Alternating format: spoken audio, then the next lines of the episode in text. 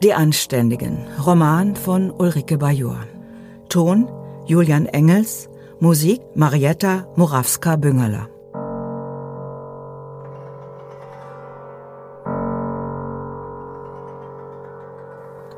Munk, 17. Dezember 2018, 2.17 Uhr. In der Kaffeeküche demontiert der Dünne einen Heißwasserboiler. Im Büro beschnarcht Munk den massiven Stahlschrank. Ein guter alter Geldschrank.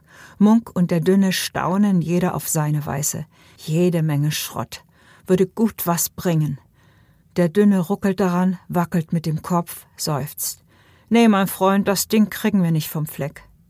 An der linken Ladenfront führen zwei Stufen hoch zu einem Arbeitsraum. Dort steht links eine schwere Eichentür offen. Dahinter ist es total dunkel. Munks Taschenlampe beleuchtet irgendwelche Aggregate. Cold, cold, macht der Dünne. Richtig, der Kühlraum. Munk stellt sich die halben Schweine vor, die da mal an den Haken hingen. Aber die Rohre hier sind verrottet. Lohnt sich nicht. Munk ist schon ziemlich fertig vom Goldbrand. Ihm schießt der Gedanke durchs Gehirn, wie es wäre, wenn er den Dünnen hier einsperren würde. Warum? Bloß so, aus Spaß. Und wenn der Dünne auf dieselbe Idee kommt? Der macht sich gerade an einem Fleischwolf zu schaffen. Auch zu schwer. Jetzt läuft die Zeit doch davon. Aber eine reichliche Stunde haben sie noch. Wo ist der Goldbrand? Munk dreht sich um die eigene Achse. Scheiße, leer. Der Dünne schleppt wieder was in den Transporter. Munk versucht, halbwegs gerade in den Keller vorzustoßen. Hier sind die beiden Räucherkammern. So wie hier hatte es im ganzen Haus gerochen, nach Räucherei. Du riechst nach Räucherei, hatte Annette immer zu ihm gesagt, wenn er sich eine drehte. Annette rauchte nicht, aber einmal zog sie an dem Joint, den er von Arbeit mitbrachte. Naja, nicht von Arbeit, vom Rathausplatz. Ein, zwei Züge, und sie hörte überhaupt nicht mehr auf zu lachen. Er musste ihr den Mund zuhalten. Er hatte Angst, dass sie zu laut lachen würde. Sie kicherte und strampelte. Und dann war Annette weg. Weg. Er hatte sogar bei Frau Dittert geklingelt. Die hatte gar nicht erst aufgemacht. Die Fleischersfrau ließ ihn rein und kochte sogar Kaffee. Aber sie wusste auch nichts. Frau Römer versuchte, sich mit ihm zu unterhalten, wie es mit der Arbeit läuft und so, was seine Mutter macht und ob er Lust hat, ihr ein bisschen zu helfen, das Haus in Ordnung zu halten. Der Laden war ja zu. Wenn er ihr ein bisschen helfen würde, könnte sie das auf die Miete anrechnen, die ja noch aussteht. Ach ja, die Miete. Er hatte ein schlechtes Gewissen wegen der Platzwunde, versuchte sich zu entschuldigen. Die Fleischersfrau winkte ab schon gut. Sie hatte kapiert, dass er wütend auf Dittert war. Sie wusste nicht, dass er nicht zur Arbeit ging, wenn er morgens das Haus verließ. Seine Mutter wusste es schon gar nicht. Er musste doch Annette suchen. Er hatte tagelang vor der Schule gewartet, in die sie mal gegangen war. Dann war er auf die Idee gekommen, die Anwältin vor ihrer Kanzlei abzupassen. Wo ist Annette? Können Sie das herausfinden? Herr Munk, das ist nicht meine Aufgabe. Er hatte sich vor ihrem Auto so aufgebaut, dass sie nicht einsteigen konnte. Also schön, ich rufe Sie an. Die Anwältin rief nicht an, er rief an. Annette ist nicht mehr in der Stadt, sie macht eine Hauswirtschaftslehre. Wo? Das darf ich Ihnen nicht sagen. Und bitte, Herr Munk, belästigen Sie mich nicht weiter, ich muss Sie sonst anzeigen. Nicht in der Stadt, kein Lebenszeichen. Warum schrieb Annette ihm nicht? Er ging in den Irish Pop, der einzige Laden, der mittags schon auf hatte. Von da an war er jeden Tag dort. Und da traf er Dittert. Munk sitzt auf der Kellertreppe und überlegt, ob er sich den Doppelkorn holen soll. Die Visage von Dittert bedrängt ihn. Wie der ihn angegrinst hatte, da staunste. Ja, ich bin raus. In Wahrheit hatte Dittert ihn gar nicht angegrinst, wahrscheinlich nicht mal gesehen. Auch Munk hatte Dittert ja erst nicht bemerkt. Er war direkt auf die Punkerin hinter dem Tresen zugesteuert. Ziemlich früh heute hast du nix zu tun? Nee. Gehst auf Arbeit? Nee. Du? Ich hab ja einen Job. Sie stellte gerade das Pilz vor Munk hin, als jemand im Hintergrund Zahlen rief. Die Punkerin kam mit einem 50-Euro-Schein zurück und brachte dem Mann Wechselgeld. Munk hatte sich halb umgedreht, sah, wie der Mann sein Portemonnaie liebevoll in der Arschtasche verstaute und gemächlich hinausschritt. Dittert! Munk brauchte ein bisschen, um das zu schnallen. Vom Tresenhocker aus sah er Dittert die Straße überqueren. Da sprang Munk wie angestochen hinter Dittert her, trat ihm mit Wucht ins Kreuz, so dass der auf die Fresse plauzte, zog ihm das Portemonnaie aus der Hose und kehrte zu seinem Bier zurück. Bist du bescheuert? Die Punkerin beobachtete über die Halbgardine im Fenster, wie Dittert sich aufrappelte und wieder auf den Pub zusteuerte. Sie machte Munk ein Zeichen. Munk rannte aufs Klo, zitterte am ganzen Körper, unfähig, etwas anderes zu denken als den schlag ich tot. Als er zurückkam, war Dittert weg. Was wollte der? Was wohl die Polizei anrufen? Hat er meinen Namen genannt? Nee. Was wolltest du von ihm? Er hat meine Freundin vergewaltigt. Der ist das? Das Schwein ist schon raus? Munk nickte. Die Punkerin kannte Munk schon eine Weile, wie man Gäste so kennt, wenn sie sich vor einem besaufen. Diesmal studierte sie ihn, irgendwie beunruhigt. Ein Riesenkerl, ungelenk, Haare kurz, aber keine Glatze, billiger Hoodie, No-Name-Jeans mit ausgebeulten Taschen, undefinierbare Turnschuhe, Schlangen und Rosen auf dem Handrücken. Nicht sehr schlau, aber keiner von der Truppe, die drüben im Deutschen Haus verkehrte. Was machen wir nun? Sie hatte wir gesagt. Die Kneipe zugesperrt und ihn eine Treppe höher geführt. In einem Zimmerchen lag eine Matratze, daneben eine Baumarktpalette. Wasserkocher, Pulverkaffee vom Aldi, Kerze, paar Bücher, Glas, Tasse, Teller, Löffel. Hier wohnte sie. Leg dich erst mal hin und reg dich ab. Ich muss nachdenken.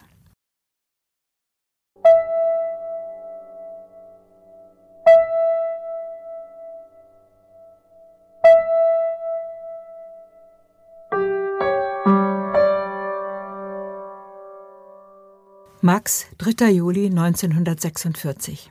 Die Rotarmistin macht sich einen Tee. Chai? Stellt Max Kowalski auch ein Glas hin. Ein Stückchen Zucker schwimmt darin. Kowalski friert längst nicht mehr. Der Schweiß läuft ihm jetzt in Strömen, dagegen soll heißer Tee ja gut sein. Das Erste, was er heute in den Magen bekommt. Er schwitzt den ganzen Dreck aus dem Kohlekeller aus. Wahrscheinlich ist er schwarz im Gesicht, aber das stört ihn nicht. Er kann nichts anderes denken als Warum haben die nach Maria gefragt? Ist das gut oder schlecht? Das ist auch das Erste, was er von Bechstein wissen will. Fast hat er Bechstein nicht erkannt. Der Anwalt steckt in einer gelbbraunen Uniform, roter Stern an der Mütze. Bechstein antwortet ihm nicht, er gibt der Matka an der Schreibmaschine einen Zettel und nimmt Max mit. Erst auf der Straße beginnt Bechstein zu reden. Meine Uniform ist schnell erklärt. Ich bin bei der erstbesten Gelegenheit übergelaufen. Meine Vorfahren stammen aus Petersburg. Ich kenne die Russen ein bisschen. Was Maria betrifft, da weiß ich nicht viel, außer dass sie im Kinderhaus arbeitet und dass sie, ja, fragt Max, dass sie dort sehr beliebt ist. Bechstein strebt auf einen Platz zu, der einmal eine Parkanlage war, zeigt auf einen Stein, setzt sich. Max neben ihm. Hören Sie mir jetzt bitte genau zu. Er habe Tarekin, dem Verhörbeamten, glaubhaft versichern können, dass Max Kowalski erstens ein tadelloser, von den Nazis verachteter Maler sei und zweitens ein Widerstandskämpfer. Das habe er mit den beiden Flugblättern belegen können und mit der Legende, dass man Max bei der Gestapo zum Krüppel geschlagen habe. Warum? Das kriegen die doch raus, dass das nicht stimmt. Kann sein, kann nicht sein. Ich glaube es nicht, sagt Bechstein. Nach der Umbenennung der Stadt werde die derzeitige Militärverwaltung ausgewechselt, es sei ihm nichts Stärkeres eingefallen, um Gorenstern zu helfen. Was hat Gorenstern damit zu tun? Gorenstern hat sie auf den Posten des Kalinin-Malers empfohlen, weiß der Teufel, wie er auf sie verfallen ist. Er hat ihnen jedenfalls vertraut und dann brachte jemand die Heldenzeichnungen an, und die haben Gorenstern fast den Kopf gekostet. Kurz, ich brauchte ein sehr gutes Argument für Gorenstern. Bechstein steht auf. Ich rate Ihnen, Herr Kowalski, das Quartier zu wechseln. Wahrscheinlich werden Sie in Ihrer Unterkunft bespitzelt. Die Jonischkeit, das kann nur die Jonischkeit sein, denkt Max und sagt, aber wo sollen wir hin, Maria und ich? Bechstein verspricht, sich umzuhören. Und wir wollen heute heiraten, heute Abend in der Lieperkirche. Pfarrer Fink wird uns trauen. Kommen Sie? Bechstein sieht Max an wie einen Kranken. Er sieht einen schmutzigen, verwahrlosten alten Mann, einen Träumer, einen, der nicht weiß, was die Stunde geschlagen hat. Heute Abend, lieber Herr Kowalski, wird niemand, der in sowjetischen Diensten steht, zu einer deutschen Trauung gehen können. Aber ich wünsche Ihnen viel Glück. Bechstein hält ein Auto der Roten Armee an, das gerade von Loch zu Loch die Straße entlang schlingert, spricht mit dem Fahrer, lädt Max ein. Wohin sollen wir Sie bringen? zu Maria.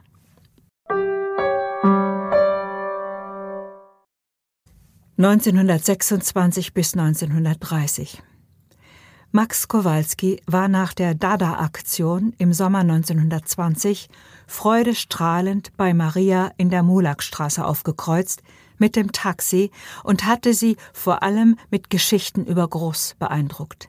Den kannte sie. Er malte manchmal Plakate für die Kommunisten. Ein politischer Mensch, das rechnete Maria ihm hoch an, wenn auch überspannt. Den Rat der Bankiersgattin, den Max ihr als Witz präsentieren wollte, hatte Maria sofort ernst genommen und sich geschworen, den Schmuck ihrer Mutter nur in aller, allergrößter Not zu verkaufen. Eher war sie bereit, sich selbst zu verkaufen, aber diesen Entschluss behielt sie für sich. Diese allergrößte Not war nicht einmal mit der großen, von Bernhard Warteine prophezeiten Geldentwertung gekommen. Der Film von Kowalskis Auftritt hatte Karl reicher gemacht als Max. Er lief in den deutschen Dada-Hochburgen, aber auch in Zürich, Paris und New York, jeweils unterschiedlich instrumentiert und nachgetextelt, und weil er von einflussreichen Kunstkritikern unter Großfreunden als Beginn der Nach-Dada-Ära gepriesen wurde, überlebte er Dada und mit ihm überlebte Max als Künstler in Berlin. Nachdem Maria den Film gesehen hatte, verstand sie, dass Max ein Antimilitarist war in jeder Hinsicht, vielleicht sogar ein Pazifist, einer, der zu ihr passte. Max und Maria ging es Mitte der 20er Jahre gut. Max malte Matrosen, Matronen, Malocher und Schiffe natürlich, Bilder, die Otto bekloppt einfältig nannte, aber das juckte Max wenig, sie wurden gekauft nicht von Museen, die umwarben Otto, der saß inzwischen auf einer Professur in Dresden und kümmerte sich nicht um Kowalski. Aber Hansen, Emil Hansen, hatte sich wieder eingestellt. Max und Emil betrieben jetzt jeder ein Atelier, nebeneinander im selben Haus, und das von Max war nur unwesentlich kleiner. Hansen schleppte seinen Freund mit zu Liebermann an den Wannsee. Deine maritimen Motive könnten dem Alten gefallen. Sowieso halte der Akademiepräsident gerne Hof, mäkelte Hansen, der bisher vergeblich auf Aufnahme in die Akademie gehofft hatte. Otto Gottschalk allerdings habe bei dem Juden Gnade gefunden. Max war Hansens arschkriecherische Abneigung gegenüber Liebermann unangenehm. Er selber wusste sehr genau, dass er nicht in die Riege der Akademiekandidaten gehörte. Seit der Dada-Aktion war er ruhiger und selbstbewusster geworden, wenn sich sein Aufstieg auch Glück und Zufall verdankte. Umso mehr freute er sich, dass er auf Liebermanns Grundstück ein paar Segelboote aquarellieren durfte und der Gastgeber ihm beiläufig über die Schulter schaute. Sogar Liebermanns Ausruf Ach, Sie sind ja der Schiffsmaler ehrte ihn. Da musste er immerhin eine Handschrift haben, die der Alte kannte. Später fiel ihm ein, dass bei Varteines ein kleines Ölbild von Liebermann hing, eine niederländische Szene. Vielleicht hatte Liebermann bei Varteine die Derflinger gesehen. Denkbar wäre es ja, dass sie einander besuchten, unter Kunstfreunden, unter Geldleuten, unter Juden. Einmal war Maria mit bei Liebermann gewesen. Sie hatte sich, meinte Max, mit der Dame des Hauses sehr anregend über den Garten unterhalten, sie waren die Rabatten entlang gewandelt, und Maria hatte von weitem eine gute Figur gemacht. Aber Maria war genervt von solchen Damenprogrammen. Sie sei nicht seine Ehefrau und schon gar nicht sein Anhängsel. Wenn sie stritten, dann darüber, dass Maria immer noch verheiratet war. Taschenberg wollte sich partout nicht scheiden lassen. Max erfuhr nie, warum eigentlich. Gab es da einen praktischen Grund? die Gärtnerei, irgendein Erbe oder liebte Teschenberg sie eben doch? Immerhin trug Maria ihren Mädchennamen. Nicht amtlich, sie nannte sich einfach Maria Gronewold, MG. So signierte sie auch die Postkarten, die sie wieder zu aquarellieren angefangen hatte, die physiologischen Pflanzen. Du hast schon immer modern gemalt, stellte Max fest. Und wie in Dresden ein Jahrzehnt früher wurden Marias Karten wieder im Blumenladen verkauft, in ihrem eigenen Blumenladen. Das Gründungskapital hatte sie sich von Max geliehen und sie zahlte es penibel zurück. Sie war Geschäftsfrau und brauchte keinen, der ihr am Ende noch Vorschriften machte. Du bist du und ich bin ich, war ihre Devise, die Max manchmal schmerzte. Dass sie ihn liebt, hatte sie nie gesagt, aber wohl gezeigt. Ein Lächeln, ein Kuss, ein Überraschungsbesuch im Atelier. Max lechzte nach solchen Signalen, aber wenn er danach verlangte, zog sie sich zurück. So lebten sie jeder sein Leben, recht ruhig, in einer angeblich so aufregenden Stadt, in einer aufregenden Zeit. Maria schob jeden Morgen Punkt acht die Rollläden hoch, nachdem sie die Lieferung vom Großmarkt in Empfang genommen hatte, instruierte ihr Ladenmädchen und hofierte die Kundinnen und vor allem die Kunden. Praktischerweise wohnten Max und Maria über dem Lädchen am Savigny-Platz. Niemand interessierte sich für ihre wilde Ehe. Wenn Maria in ihrem Laden entschwunden war, genehmigte er sich einen Kaffee im Lehnbach und spazierte ins Atelier. Ab und zu forderte Maria, komm, lass uns auf den Putz hauen. Ein, zweimal war er mit gewesen, aber er konnte nun mal nicht tanzen, und seine immer noch junge Liebste tat es mit Leidenschaft.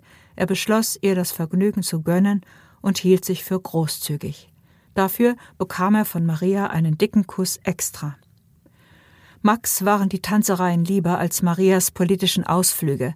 Seit sich die USPD aufgelöst hatte, vertrieb Maria, Gott sei Dank, keine Flugblätter mehr. Umso lieber und vehementer teilte Max Marias Empörung über die Aufstellung des alten Hindenburg in der Stichwahl um das Reichspräsidentenamt Frühjahr 1925.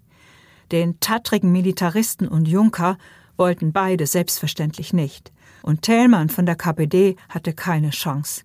Also gingen sie gar nicht an die Urne.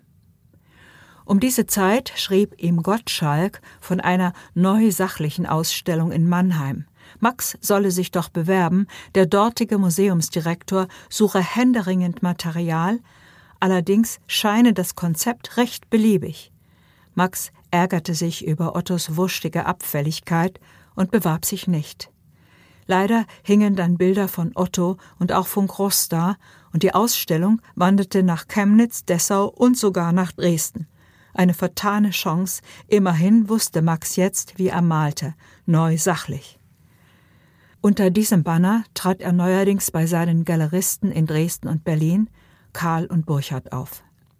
Max Kowalski hatte jetzt neben Segelschiffen und Matrosen auch Berliner Proleten im Programm. Die Modelle suchte er sich in den Kneipen im Osten und wurde dafür von liberalen Kritikern gelobt. Bei bürgerlichen Stammkunden gingen diese Motive nicht so gut, aber die proletarischen Typen waren in der Welt und ihretwegen klopften andere Auftraggeber bei ihm an. Zum Beispiel bat der Herausgeber einer schwulen Zeitschrift um künstlerisch wertvolle Männerakte, die Kowalski mit einer Mischung aus Bauchgrimmen und Stolz lieferte. Die beiden Vierschröter, die Max im Januar 1928 an Marias Küchentisch vorfand, waren eindeutig nicht vom anderen Ufer. Der Maler wusste sofort, Kommunisten rührten da in den Kaffeepötten. Sie wollten trotzdem gemalt werden, für ein Wahlplakat der KPD. Mit schönen Grüßen von Gross, der leider keine Zeit habe. Maria sah Max herausfordernd an. Lass uns die Genossen unterstützen. In Gottes Namen. Die Männer krempelten sofort die Ärmel hoch und postierten sich vor dem Spülbecken, als hielten sie schwere Schaufeln in den Händen. In eindrucksvollen Pranken übrigens. Gut, gut, nackt wären sie ihm lieber. Mal sehen, was sich noch machen, beziehungsweise wie sich Maria entfernen ließ. Max holte Skizzenpapier und Kohle. Nach einer halben Stunde fragte er, wie denn so die Wahlkampfparolen lauteten. Na, Schulspeisung statt Panzerkreuzer. Aha. Max verspürte einen Stich in der Magengrube und ließ den Stift sinken. Dann müsst ihr mir schon eure Kinder schicken. Wenige Tage später marschierten drei Jungs und zwei Mädchen in Kowalskis Atelier auf. Er hatte keine Ahnung im Umgang mit Kindern und dachte ungern darüber nach, warum Maria in den acht Jahren, die sie das Bett teilten, nicht schwanger geworden war. Maria gab sich die Schuld, er war kein großer Künstler im Geschlechtsverkehr, bei ihm ging es meistens zu schnell. Maria tat dann so, als sei alles in Ordnung. Er wusste, dass das nicht stimmen konnte, aber er wusste nicht, wie er darüber reden sollte. Und außerdem gab es ja wohl einen Unterschied zwischen Zeugungsfähigkeit und der Fähigkeit, eine Frau zu befriedigen, dachte er trotzig. Nur schliefen sie zu selten miteinander. Aus Angst zu versagen, kriegte er einfach keinen hoch, und weil sie das wusste, schützte sie Müdigkeit vor. Oder umgekehrt. Die 20 Jahre Altersunterschied machten sich bemerkbar. So sah's aus. Die beiden Kraftpakete in Marias, in seiner Küche, hatten ihn erschreckt. Die konnten wahrscheinlich ohne Ende. Das Ergebnis aus dem Samen, nur eines dieser Kerle, rannte jetzt in seinem Atelier herum. Fünf Rotznasen, alles Geschwister. Nun stellt euch mal der Größe nach auf und sagt mir, wie ihr heißt und wie alt ihr seid. Da ging's schon los. Zwei Jungs waren offensichtlich Zwillinge und stritten sich, wer von beiden größer wäre, Wolfgang und Walter, elf Jahre. Max postierte sie vor seiner Staffelei. Links die beiden Schwestern, Inge und Erika, fünf und sechs, rechts von den Zwillingen Helmut, fünfzehn. So, mal alle auf den Boden setzen, kommandierte Max. Helmut meldete Protest an. Wir essen nicht auf dem Fußboden und überhaupt, hier sind ja auch keine Teller und Löffel und überhaupt ist nichts zu essen da.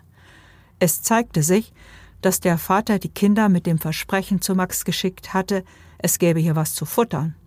Bis dahin hatte sich Max keine Gedanken gemacht, wie er ein kommunistisches Werbeplakat für Schulspeisung anlegen sollte. Auf alle Fälle ging es doch darum, dass gerade nichts zu essen da war. In Max Kopf kreisten die Sujets von Käthe Kollwitz Hunger. Das versuchte er Helmut klar zu machen. Wenn ich satte, essende Kinder male, heißt es doch, ihr habt schon Schulspeisung. Aber es geht doch gerade darum, dass die Partei sie für euch haben will. Erstens, argumentierte Helmut, hestet Volksspeisung, sonst wären ja die beiden Kleen nicht hier. Und zweitens dauert ja so eine Sitzung bei einem Maler eine Weile mindestens eine Stunde, hat Vater gesagt. Das halt man nicht durch. Helmut kreuzte die Arme vor der Brust und erklärte, so, das wird jetzt ein Streik. Entweder für jeden eine Wurstschrippe oder wir dampfen ab. Max war drauf und dran, die ganze Bande rauszuschmeißen, aber jetzt musste er doch lachen. Er zückte sein Portemonnaie und drückte Helmut eine Mark in die Hand. Abmarsch zum Bäcker, in zehn Minuten seid ihr wieder da. Helmut und seine Geschwister waren nicht in zehn Minuten zurück, aber in zwanzig, jeder ein angebissenes Brötchen in der Hand und die beiden Kleinen mit Milchbad um die Schnute. Ich hab noch zwei Flaschen Milch auf ihr Namen schreiben lassen, wenn's recht ist, verkündete Helmut. Denn trocken schluckt sich das ja schlecht. In Ordnung. Max winkte ab und skizzierte schon mal die andächtig mampfende Truppe, die wie selbstverständlich auf dem Boden saß. Er hatte ja nur zwei Stühle und einen Sessel. Als alle satt waren, platzierte er jedes Kind einzeln auf dem Sessel, die anderen standen eine Weile hinter ihm und kommentierten, was da entstand. Hä? Det soll Walter sein? Malen Sie dem bloß keine Rotznase. Kowalski fühlte sich an die alten Zeiten an der Elbe erinnert. Aber Menschen, Kinder zu porträtieren, das war etwas anderes als Schiffe. Jetzt saß das kleine blonde Mädchen vor ihm, es rührte etwas in ihm an. So mochte Maria als Fünfjährige ausgesehen haben. Große graue Augen, dunkle Wimpern, einer der beiden blonden Zöpfe löste sich auf. Sie saß ganz ruhig da, genoss es, dass sie jemand so eingehend betrachtete, sie wahrnahm. Sie fühlte sich schön und beobachtete Max aufmerksam, als wisse sie, dass dies ein besonderer Moment in ihrem Leben war. Ihre Schwester rutschte um ihre Füße herum und zuppelte an Inges löchrigen Strümpfen wie eine Puppenmutter. Erika war wahrscheinlich die wildere, aktivere von beiden. Vielleicht war Maria eine Mischung gewesen, eine kleine Inge-Erika-Persönlichkeit. Während die Mädchen Max nur zu gern Modell saßen, trieben die Jungs in seinem Rücken Unfug. Sie klappten die Bilder, die an der Wand standen, zurück, um sie zu betrachten. Dacht ix mir doch, hier gibt et och Nacksche, stellte Helmut sachlich fest, die Zwillinge kicherten. Det is ja ein schönes Leben so als Maler, oder? Max hatte keine Lust auf eine Unterhaltung mit Helmut. Er legte den Stift aus der Hand und verkündete Feierabend, meine Herrschaften. Nicht ohne Protest. Er hatte gedacht, er könne die Porträtskizzen gleich mit nach Hause nehmen. Det geht beim Schnellzeichner auf dem Jahrmarkt ja auch, führte Helmut seine Geschwister hinaus. Max musste versprechen, dass sie noch einmal kommen könnten, um den Fortschritt der Arbeit zu sehen. Aber bloß, wenn es wieder Schrippen gibt, erklärte Helmut. Am späten Abend, Maria atmete ruhig neben ihm, sprach Max ins Dunkel. Heute waren die Kinder von dem Genossen da. Den Namen des Vaters wusste er nicht. Das eine kleine Mädchen war wie du, so jedenfalls stelle ich mir dich als Kind vor. Wenn wir eine Tochter hätten, sie hätte graue Augen und blonde Zöpfe und sie hieße Inge. Edith, murmelte Maria. Hatte sie das gesagt? Sie atmete einfach ruhig weiter. Der Wunsch nach einer Tochter hielt Max besetzt. Er bemühte sich mehr als je um Marias Körper, tat, was er gelesen hatte, um sie zu erregen. Ab und zu, manchmal war sie wohl tatsächlich zu müde, gab sie zu erkennen, dass es gelang, dann war er sehr froh. In einem solchen Moment sagte sie Und wenn es ein Junge wäre? Der Gedanke war Max nicht gekommen. Er ertappte sich dabei, dass er auf die Kinder, auf die kleine Inge wartete. Es kam aber nur Helmut, der wissen wollte, wie weit Max mit dem Plakat war. Im Auftrag der Partei, setzte Helmut hinzu. Na, das glaubst du ja wohl selber nicht. Das Plakat war längst in der Druckerei. Max ließ sich breitschlagen, Helmut die Entwürfe zu zeigen. Merkwürdigerweise hielt er heute keine wichtigen Reden. Helmut fragte einfach, wie man so ein Maler wird. Er war Schlosserlehrling, das gefiel ihm nicht. Kannst du denn zeichnen? fragte Max. Nö, aber das kann ich doch lernen, oder? Bisschen Talent brauchst du schon. Und wenn ich das hätte, könnte ich denn auch mal Frauen zeichnen, die da so, so Modell stehen? Aha, daher wehte der Wind. Klar, sagte Max. Wie gesagt, bisschen Talent gehört dazu. Max drückte Helmut die Porträtskizzen seiner Geschwister in die Hand und schob ihn vor die Tür. Nein, auf einen Jungen hatte er keine Lust. Vielleicht, weil er mit 15 genauso einer mal gewesen ist. Faul, nur das eine im Kopf. Mädchen waren da anders. Bei den Reichstagswahlen schnitten die Sozialdemokraten am besten ab. Sie bekamen fast 30 Prozent. Die Kommunisten kriegten 10,4 aber die vier Schröter in ihrer Küche freuten sich nicht darüber, dass die Sozis gemeinsam mit den Kommunisten regieren könnten. Kommt gar nicht in Frage. Schon, weil sie euch nicht fragen? Dabei habt ihr doch beide gegen die Panzerkreuzer Wahlwerbung gemacht. Erwin, der Vater der fünf Geschwister, haute auf den Tisch und sah Max wütend an. Nicht mit der Partei der Konterrevolutionäre, niemals. Das war im Mai 1928. Im August bemerkte Maria ihre Schwangerschaft, im Januar 1929 kam Edith zur Welt. Eine Hausgeburt ohne die von der Hebamme prophezeiten Komplikationen, denn Maria war 34 und alt für eine Erstgebärende. Sie musste in den ersten Wochen oft weinen, und es fiel ihr schwer, das Töchterchen zu stillen. Auch Edith weinte viel, vor allem nachts. Max redete sich ein, ein glücklicher Papa zu sein aber er hatte sich das anders vorgestellt. Er floh ins Atelier und malte das kleine Mädchen, das er sich gewünscht hatte. An einem Mittag zu Frühlingsbeginn störte Maria ihn in seiner stillen Welt auf, unterm Arm das Kind in einem Wäschekorb. Kümmere dich um Edith, ich muss in den Laden, aber du kommst schon zurecht. Maria küsste ihn flüchtig auf die Backe und stellte zwei dick in Handtücher gewickelte Milchfläschchen neben seine Farbtöpfe. Kaum war sie aus der Tür, fing das Baby an zu jammern.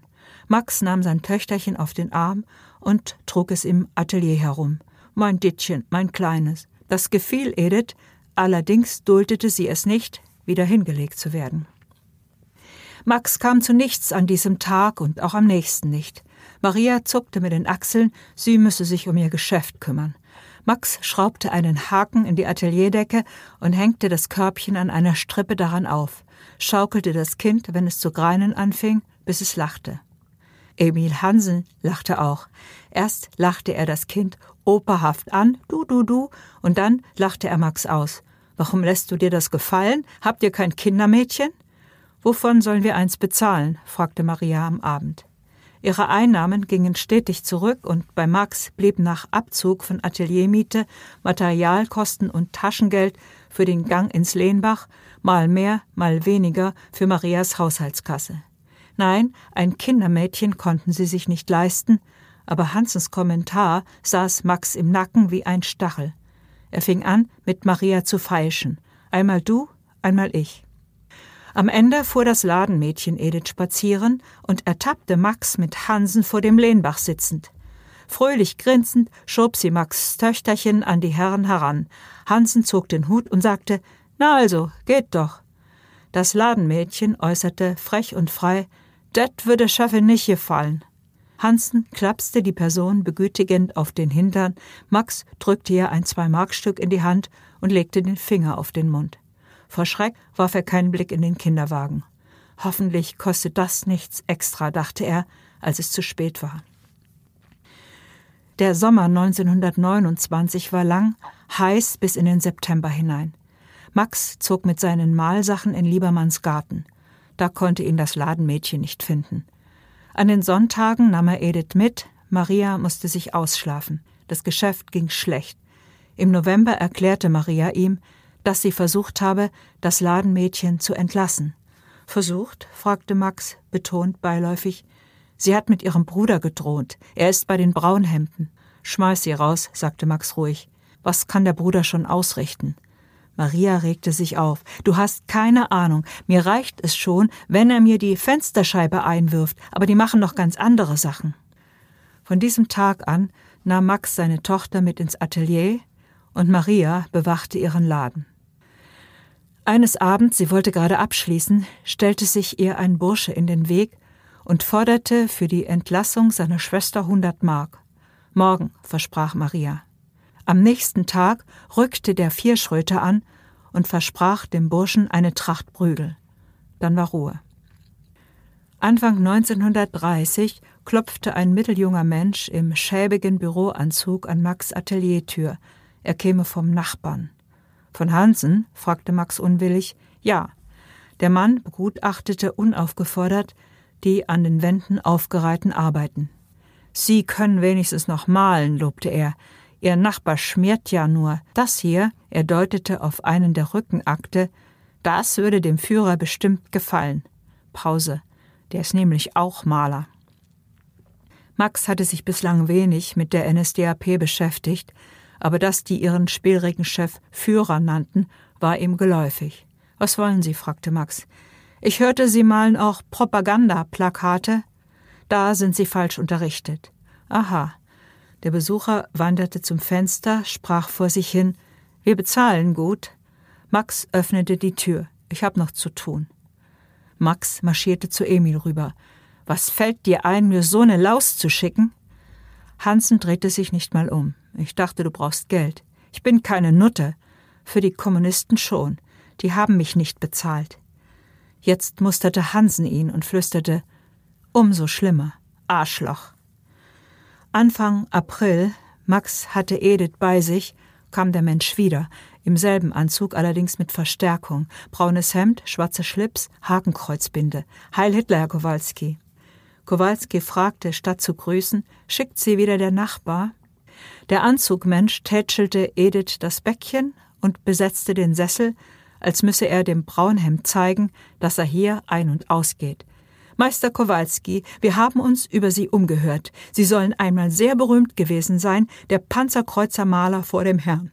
Aber dann haben Sie Ihr Talent leider an die Falschen verschwendet, an die Kommunisten und, fast noch schlimmer, an die Schwulen.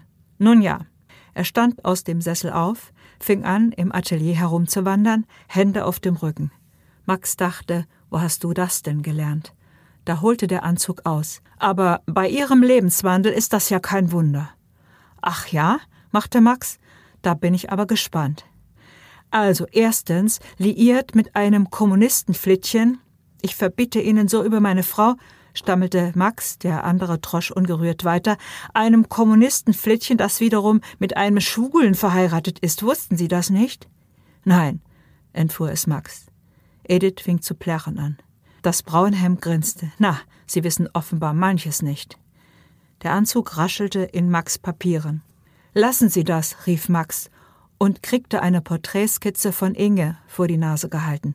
Ist das Ihr Töchterchen? Nein, sieht aber ganz so aus. Ich an Ihrer Stelle würde mich mal fragen, wieso? Der Anzug nickte dem Braunhemd zu. Auf dem Rückweg rief er noch Wie gesagt, Meister Kowalski, dem Führer gefallen Ihre Porträts bestimmt. Wir kümmern uns um Talente, auch um Alte. Max ließ sich in den Sessel fallen und weinte still vor sich hin. Edith krabbelte zu ihm auf den Schoß und umhalste ihn mit ihren knubbligen Ärmchen.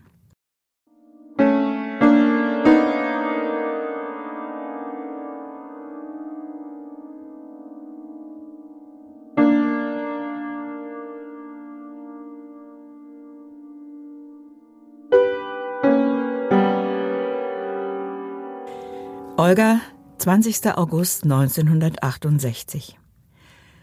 An ihrem 75. Geburtstag erwacht Olga Römer um 15 Uhr aus einem unruhigen Schlummer. Ihr Magen knurrt, das ausgefallene Mittagessen macht sich bemerkbar, aber es gibt ja gleich die Kaffeetafel drüben bei der Großewirtin. Weit ist es nicht, kaum ein halber Kilometer, aber Olga möchte gefahren werden. Das Laufen fällt ihr schwer und außerdem liebt sie es, chauffiert zu werden. Wo ist Bert?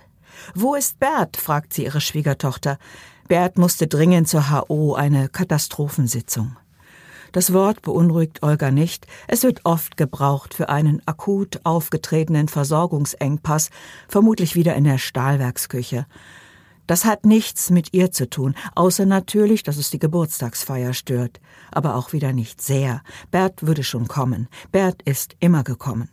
Olga erinnert sich an eine Katastrophensitzung letzten Heiligabend. Die Familie war um den Christbaum versammelt, als Bert die Feiertagsversorgung für die Schichtarbeiter retten musste. Olga ist ein bisschen stolz auf ihren Sohn, der das wichtigste Werk in der Stadt beliefert. So wie Hugo in den besten Zeiten der Firma Römer. Natürlich gab es da mehr Auswahl als heutzutage in der Mangelwirtschaft. Na, bei ihrer Feier würde es an nichts fehlen. Ede wird dich fahren, sagt die Schwiegertochter, während sie Olgas Dutt gerade schiebt. Ede mit dem Mercedes. Umso besser. Ede reißt die Tür des lindgrünen Wagens auf, buxiert das Geburtstagskind auf den Beifahrersitz. Elke und Edith könnten auch mit. Elke will nicht. Elke dürfte in einem Westauto wohl nicht gesehen werden, rät Ede. Blödsinn, denkt Olga. Elke hasst das Westonkelgetue, sagt aber nichts, weil ihr der Onkel ja diese Jeans mitgebracht hat. Pünktlich nimmt die Feier ihren Anfang. Sie nimmt sofort Fahrt auf. Es lebe die Jubilarin, die doppelte Jubilarin sogar. Ede präsentiert die halbseitige Zeitungsanzeige und verbucht das leichte Betretensein einiger Verwandter als Plus für den Redner, der sich selbst zu so fröhlicher Gelegenheit nicht scheut, eine Gedenkminute für den lieben Vater einzulegen. Gleich darauf heißt es aber Prost. Die Gläser klingen und nein, es ist kein Rotkäppchen. Der Sekt kommt von Mumm, was Käthe schon schmeckt, weil es auf dem Etikett steht. Die Schwarzwälder Torten und Dresdner Eierschecken und Frankfurter Kränze werden zwar nicht restlos vertilgt, lasst ein bisschen Platz fürs Abendessen, ruft Ede, der sein Sohnesprivileg des Zeremonienmeisters sichtlich genießt, aber mit dem guten Jakobs doch munter weggespült. Außer Olga und Edith weiß niemand hier im Raum, dass Ede seinen Lebensunterhalt als Kaffeevertreter bestreitet und dass der lindgrüne Mercedes ein Firmenauto ist. Damit die Frage nach Bert gar nicht erst aufkommt, macht Ede ein paar lockere Witze über sein Bruderherz als Retter der sozialistischen Versorgungslage. Gott sei Dank habe er auch für diese Feier das eine oder andere unter dem Ladentisch hervorgezaubert. Das werde man zum Abendessen dann schon merken. Freut euch, meine Lieben. Die Lieben, die jetzt herzlich lachen, werden von den Alterspräsidenten Erich und Konrad angeführt. Erich, Olgas jüngster Bruder, ist Reichsbahn-Oberamtmann AD und gemeinsam mit Käthe Erzeuger des intellektuellen Zweigs der Verwandtschaft, denn ihre beiden Kinder haben studiert, als erste von allen. Konrad, Hugos einziger noch auf Erden weilender Bruder, Konrad der Bauer, 80, knorrig, ist Erich nicht nur an Jahren überlegen, sondern auch an Vermögen. Seine drei Söhne haben ihre Berufe nach sozialistischem Prinzip ausgewählt, nämlich danach, was am dringendsten gebraucht wird, Handwerker. Ein Klempner, ein Elektriker, ein Dachdecker. Was will man mehr? Konrad und seiner Sippe war bei der Anzeige zum 50. der Fleischerei Römer kurz die Spucke weggeblieben. Aber nur kurz. Die Gesellschaft teilt sich auf in Spaziergängerinnen und Schützen. Olga bleibt mit ihrer Schwägerin und ein paar alten Tanten, die immer dabei sind, draußen unter der Kastanie des Wirtsgartens hocken und fragt sich, wann kommt Bert?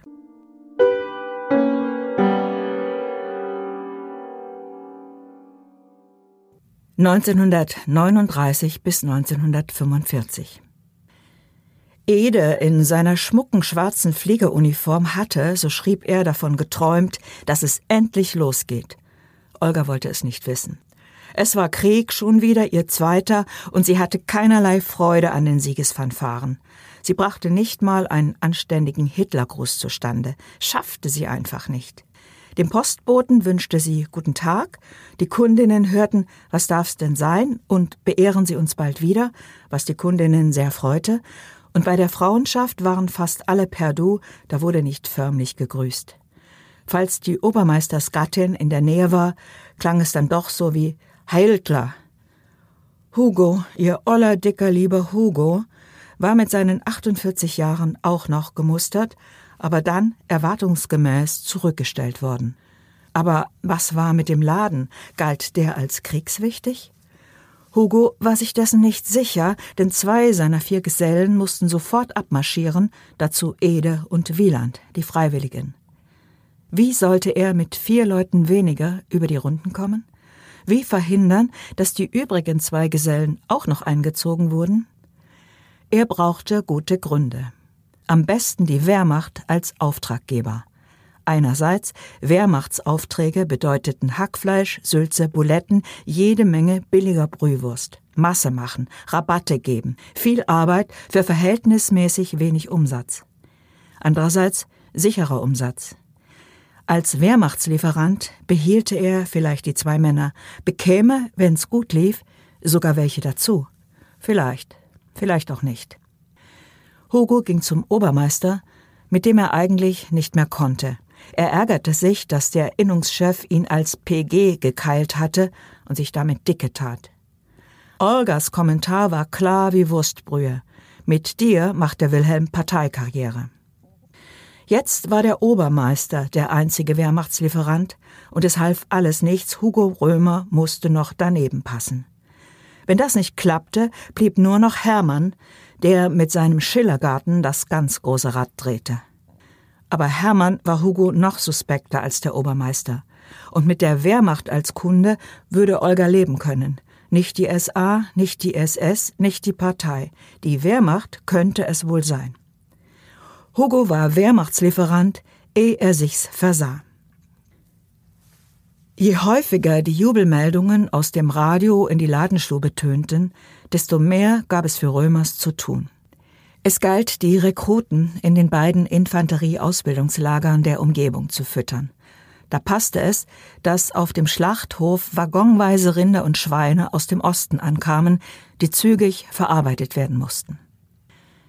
Der Winter 1939-40 bescherte Römers auch noch einen Sonderposten bester und preiswertester polnischer Gänse. Keine Wehrmachtsmassenware. Hugo lieferte an den Schillergarten. Die Arbeiterfrauen aus der Nordstraße konnten ihre Weihnachtsurlauber mit knusprigen Keulen verwöhnen, trotzdem waren viele schlecht gelaunt. Olga verfolgte die Anzeigen im Heimatblatt, und wenn sie las, dass ein Sohn aus der Kundschaft für Führer und Vaterland gefallen war, schickte sie Hermine mit einem Kondolenzbrief und einer Gans hin. Hermine ging nicht gern. Natürlich wartete auch Olga auf Post von Ede. Er meldete sich oft, sie konnte sich nicht beklagen. Aus Ramel-Sagorsch mit fröhlichen Grüßen aus der Kaschubai. Olga sah Ede von oben polnische Gänse abschießen. Dann Tuto, Mecklenburg. Wir üben Nachtflug und Verbandsflug. Bald geht's nach Süden. Bunte Karten aus Catania, Sirte, Tripolis, Taormina. Und dann, im Mai 1941, Bruchlandung in Reggio. Nichts passiert, macht euch keine Sorgen. Olga machte sich aber Sorgen, und es war ihr auch egal, ob Ede die Ju-52 steuerte oder, wie sie später erfuhr, als Beobachter neben dem Piloten saß. Olga und Hugo verfolgten Edes Flüge im Schulatlas. Er bewegte sich von Sizilien und Nordafrika gen Balkan, Belgrad, Saloniki, Tatoi, Kreta. Zurück an der Adriaküste, Brindisi, Venedig, wieder runter nach Tunis, hoch nach Trapani. Versorgungsflüge für Rommel und wir sind dabei. Diese Meldung Edis traf mit vielen, vielen anderen Karten just an Hugos 50. Geburtstag ein. Alle gratulierten, Verwandte und Freunde, die Innung, die Schützenbrüder, Geschäftspartner, Gefolgschaft, Kundinnen und ja, die Partei und das Wehrkreiskommando und die Stadtzeitung auch. Es kam auch ein Schreiben von einer Bank aus Frankfurt am Main. Man gratuliere dem hochverehrten Herrn Hugo Römer sehr herzlich, danke für die langjährige Treue und teile auf diesem Wege mit, dass das Geldinstitut, früher war Teine und Goldberg, jetzt Deutsche Industriebank heiße. Das möge er bei weiteren Tilgungen beachten, alles andere bleibe wie vereinbart. Hugo sagte Olga nichts davon. Der Laden stand voller Blumen. Mitten im Krieg, dachte Olga, mitten im Krieg. Und sie dachte auch, mein Sohn steckt da drin in einem Flugzeug. Es ist nur natürlich, dass er den Geburtstag seines Vaters vergessen hat. Und dann Derna, Mai 1942. Von englischen Jägern abgeschossen, fünf Stunden geschwommen, von deutscher Seenotmaschine gerettet. Neapel, April 1943. Feindberührung mit vier amerikanischen Jagdfliegern, zwei von uns abgeschossen. Die Zwischenfälle von Derna und Neapel standen auf keiner Postkarte, sondern in Edes Flugbuch, das er seinen Eltern und Bert später haarklein erläuterte. 75.000 Kilometer über Feindesland, 727 Stunden geflogen. Ja, ein Abenteuer das Fliegerleben. War erstmal erledigt. Ede, zweimal verwundet, was soll's, war der Spaß am Luftkampf vergangen. Olga freute sich, sie gab jetzt gerne zu, dass ihr Großer etwas darstellte, ein stattlicher Mann mit besten Heiratschancen. Ja, aber da nehmen wir doch nicht die nächste, sondern warten auf die beste. Im Lazarett hatte er auch noch eine Kabaretttruppe aufgebaut, Frontunterhaltung Spitzenklasse. Ede machte in Bayern Bodendienst und durfte jetzt, was ihm am allerliebsten war, sich produzieren. Mit heiterem Mut und niemals bang, frisch drein ins volle Leben, wo der Humor den Platz errang, bleibt nichts vom Leide kleben, na so ungefähr jedenfalls. Hugo hörte dem Fronturlauber unbehaglich zu. Er hatte seine Kriegserlebnisse im letzten Hirnwinkel vergraben. Woran sich Hugo genau erinnerte, war das Gefühl, als es vorbei war. Ein Glücksgefühl, ein Freiheitsgefühl, gepaart mit Unglauben, mit der Angst, aus einem schönen Traum aufzuwachen und wieder auf dem Gummiboot in der Nordsee zu treiben. Oktober 1917, zitternd, dehydriert, bloß überleben. Ein guter Engel hatte ihm einen Arzt gesandt, der ihn nach Hause schickte, zu Olga. Hatte er Olga je davon erzählt? Doch, doch. Fünf Stunden geschwommen, was soll's? Da war sie zusammengezuckt. Mit Sorge sah Olga, dass sich Bert, der Kleine, von ihr entfernte.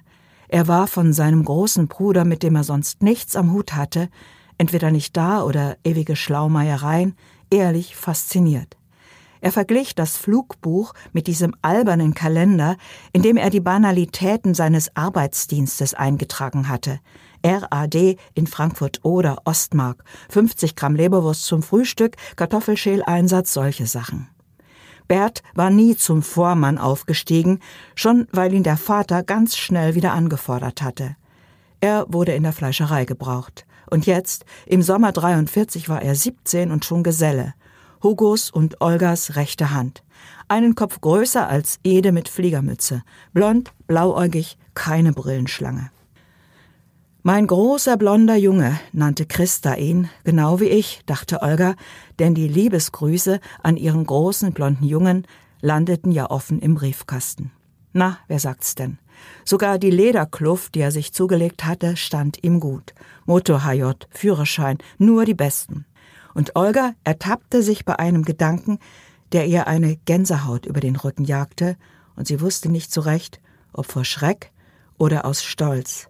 Dieser Sohn ist ein reinrassiger Typ. Anderthalb Jahre später musste sie ihren Bert zur Kriegsmarine verabschieden. Hugo und sie winkten auf demselben Bahnhof, auf dem Olga 30 Jahre zuvor mit ihrer Mutter gestanden hatte, dem Zug hinterher. Bert war nicht fröhlich wie seine Onkel seinerzeit. Er hatte überhaupt nicht zur Wehrmacht gewollt. Wozu noch? Sein großer Bruder, der tapfere Flieger, flog schon längst nicht mehr, schrieb aber Durchhalteparolen, die bei Römers mit Schulterzucken kommentiert wurden. Es gab keine Siegesmeldungen mehr. Die Zeitung war voll schwarz umrandeter Kästen. In einem wurde Wieland, Leutnant Günther Wieland, nachgerufen. In einem anderen Hermines Bruder. Hermine, Römers Kinderfrau seit Edes erstem Lebenstag, unverheiratet, verabschiedete sich, um ihrer Schwägerin beizustehen. Olga gab ihr ein Extrageld und einen Koffer voller Wäsche mit. Erst jetzt wurde ihr bewusst, wie wenig Achtung sie Hermine bezeugt hatte. Hermines Verlässlichkeit, ihre Loyalität, ihre Grundanständigkeit waren ihr wie selbstverständlich erschienen, wie Eigenschaften eines treuen Haustiers, nicht wie die einer Gefährtin, bei der sie sich doch auch hin und wieder ausgeweint hatte.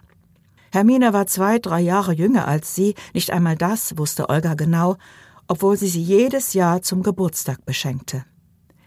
Als junge Frau hatte Olga sich gewünscht, eines Tages mit Sophie Wateine befreundet zu sein.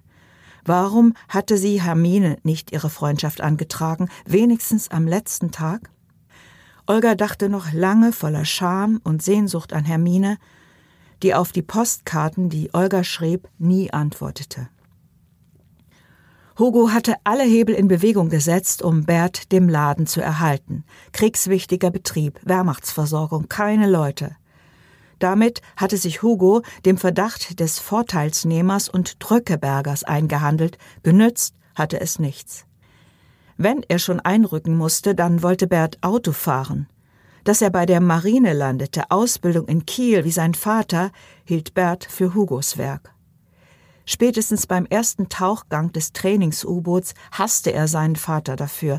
Bert bekam Angst, schreckliche Angst, Schweißausbrüche, Kotzanfälle, Durchmarsch, immer wieder und niemand da, bei dem er sich hätte beklagen können. 15. August 1944, als Landratte wieder mal das Angebot des Smutjes komplett ausgereiert und ausgeschissen, schrieb er seinen Eltern in lässigem Lanzerton. Die Mutter würde die Post schon richtig lesen und sein Vater hoffentlich auch. Berts Adresse lautete Marinepostamt Berlin. Hugo und Olga hatten keine genaue Vorstellung, wo Bert steckte. Plötzlich meldete er sich aus Kopenhagen, wohin er zur Ausbildung verlegt worden sei. Wie die aussah, berichtete er spärlich. 22.09.1944, eben von einem politischen Vortrag zurückgekehrt. Es sprach ein Mitarbeiter von Dr. Goebbels über die jetzige Lage. Heute Mittag gab es wieder eine Delikatesse, Schellfisch mit Senfsoße. Bert schilderte neben der Verpflegung ausführlich, was in Dänemark wie viel kostet, bat um Zeitungen und Geld, maximal 28 Reichsmark, mehr würde zurückgeschickt, und zählte von den Socken bis zur Tellermütze sämtliche Bekleidung auf, weil Olga danach gefragt hatte. Der 18-Jährige sandte Zigaretten nach Hause und gab seinem Vater gute Ratschläge für den Umgang mit einer neuen Pökelspritze. Im Oktober war Bert in einem Auffanglager der Marine in Trnava, Slowakei. Nach sechs Tagen Bahnfahrt ist die ganze Kompanie in Pressburg gelandet. Am 14. November an der ungarisch-slowakischen Grenze. Morgen wollen wir irgendwo 150 Pferde holen. Uns steht ein 5-Tonner Büssing-Viehwagen zur Verfügung. Wie ihr seht, habe ich zurzeit mit den Pionieren nicht viel zu tun. Ich bin Fahrer. Unsere Villa ist übrigens ganz fantastisch. Er schickte Ansichtskarten vom Schloss Beunice. Die Gau-Einsatzführung Sachsen hatte der Fleischerei Römer an Berts Stelle Alexander geschickt, mit Nachnamen Meyer. Ein Wolgadeutscher zu Hause im Reich, für ein halbes Jahr beurlaubt, aus dem Umsiedlungslager Nummer 82 zum Erlernen des Fleischerhandwerks. Alex, ein 15-jähriges schmächtiges Bürschchen, konnte Bert nicht ersetzen. Jean und Alain konnten es, sollten es aber nicht. Sie waren Kriegsgefangene.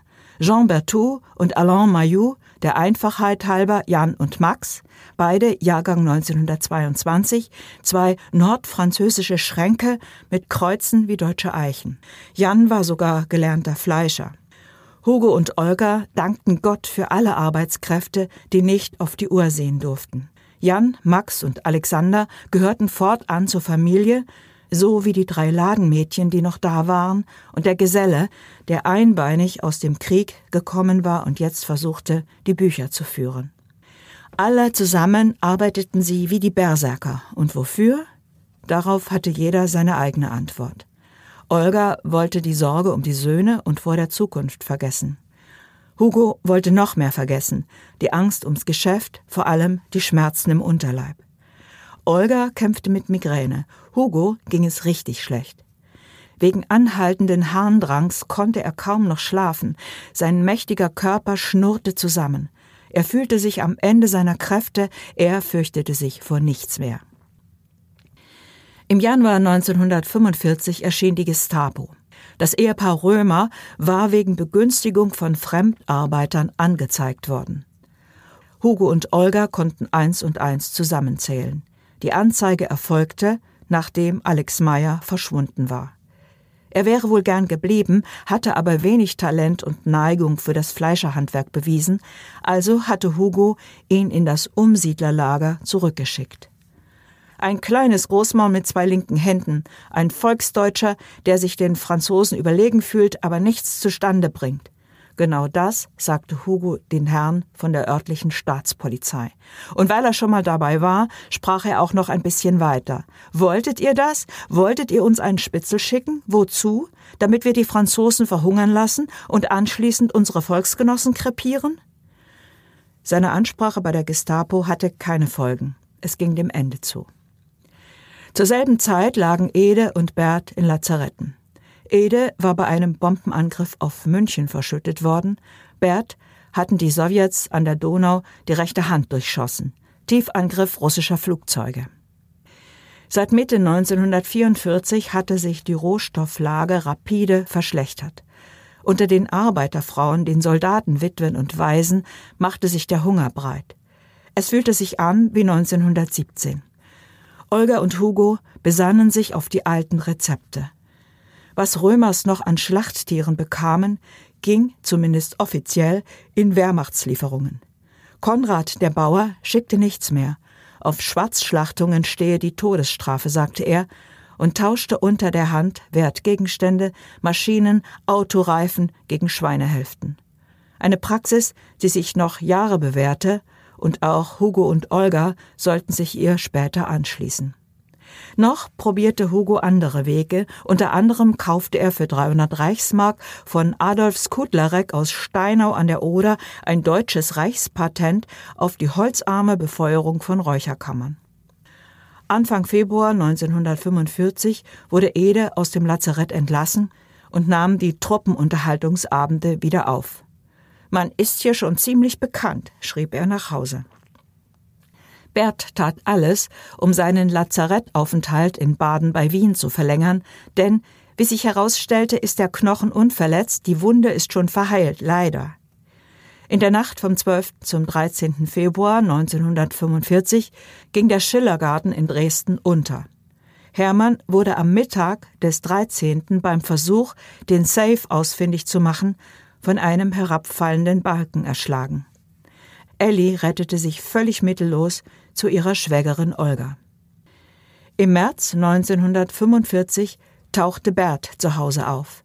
Er war aus dem Lazarett entlassen worden und sollte zu seiner Kompanie zurückkehren. Im Gegensatz zu seinem Bruder, der immer noch an den Endsieg glaubte, war Bert klar, dass alles vorbei war. Leider teilte er das auch einem Schulkameraden auf Fronturlaub mit, und schon stand die Gestapo wieder in Römersladen. Bert türmte gen Nordwest, nur nicht den Russen in die Hände fallen. Am 24. April 1945 landete Bert in amerikanischer Kriegsgefangenschaft in einem Lager in Reims. Drei Wochen später kehrte Ede zu den Eltern zurück.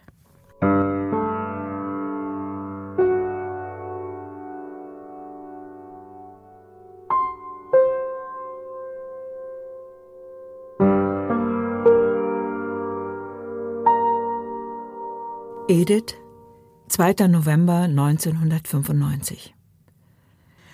Hab ich einen Durst. Bert tastet nach dem Kästchen, das das Kopfteil des Bettes hochfährt.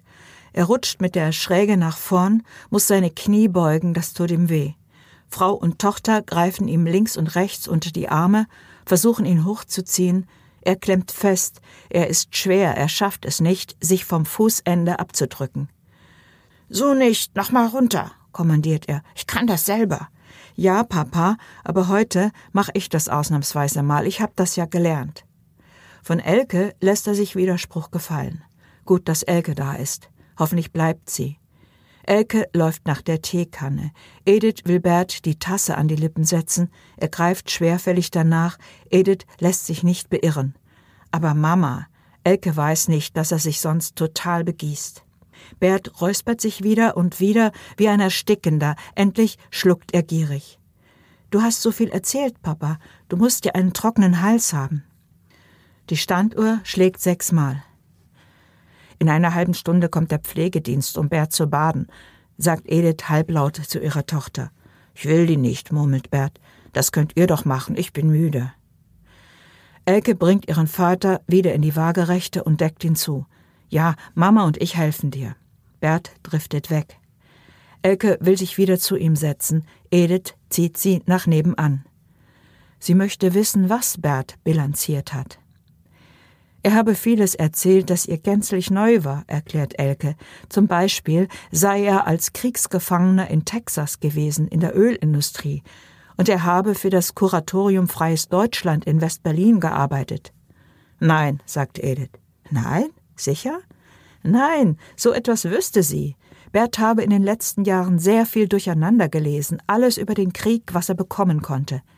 Er hat sich seine Wahrheit aus den Büchern konstruiert.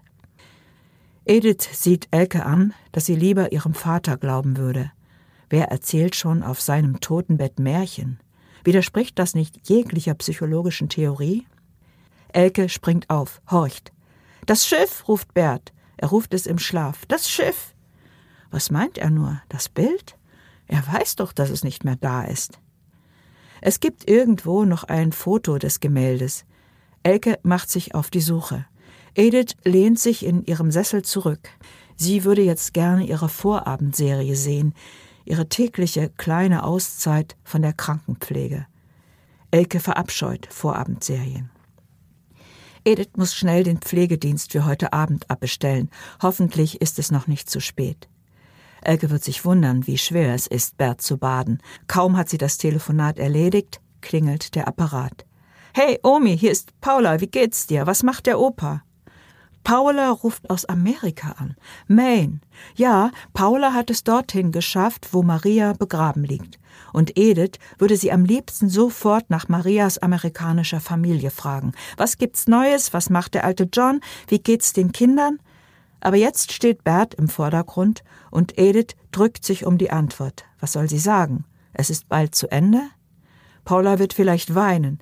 Bert und sie sind, waren, so liebevoll miteinander verbunden, wie Edith und auch Elke es sich nicht haben vorstellen können. Paula wird weinen, aber nicht kommen. Paula, schön von dir zu hören, nur die Verbindung ist sehr schlecht und ich muss jetzt, kann ich dich in zwei Stunden anrufen? Dann kannst du mit dem Opa gleich selber sprechen.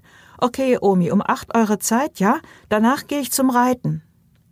Edith macht nun doch den Fernseher an. Das Gerät thront diagonal auf einer Seite des Schreibtischs, an dem Bert immer die Kurbel der mechanischen Rechenmaschine gedreht hat.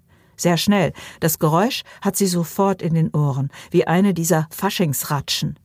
Der Taschenrechner aus Edis Westpaket sollte die Ratsche ablösen, aber Berts Fleischerfinger haben immer zwei Tasten erwischt. Also ratschte Bert weiter. Die Ratsche steht jetzt im Heimatmuseum, aber die Ideal-Schreibmaschine ist noch da. Bert hat auch eine elektrische und sogar den Plan, sich einen Computer zum Schreiben anzuschaffen, aber letztlich hämmert, hämmerte er immer noch auf der Ideal. Früher Rechnungen, heute Leserbriefe an die Ortszeitung, Rechtfertigung ans Straßenverkehrsamt wegen unfairer Knöllchen, Beschwerden, weil die Krankenkasse keine Massagen bezahlen will. Und Briefe an Paula. Einmal hat sie Bert ratlos am Schreibtisch sitzen sehen. Paula war acht. Auf ihrer Zeichnung flogen zwei Herzhälften voneinander weg. Darüber schwebte die Frage, warum? Bert wischte sich die Brille, zog seinen grauen Fleischerkittel aus und fuhr los. Abends hockte Paula neben ihm am Schreibtisch, seine riesige Hand wärmte ihre Schulter, sie legte ab und zu ihre Wange darauf. Edith erkannte in dieser Geste ihre Tochter wieder.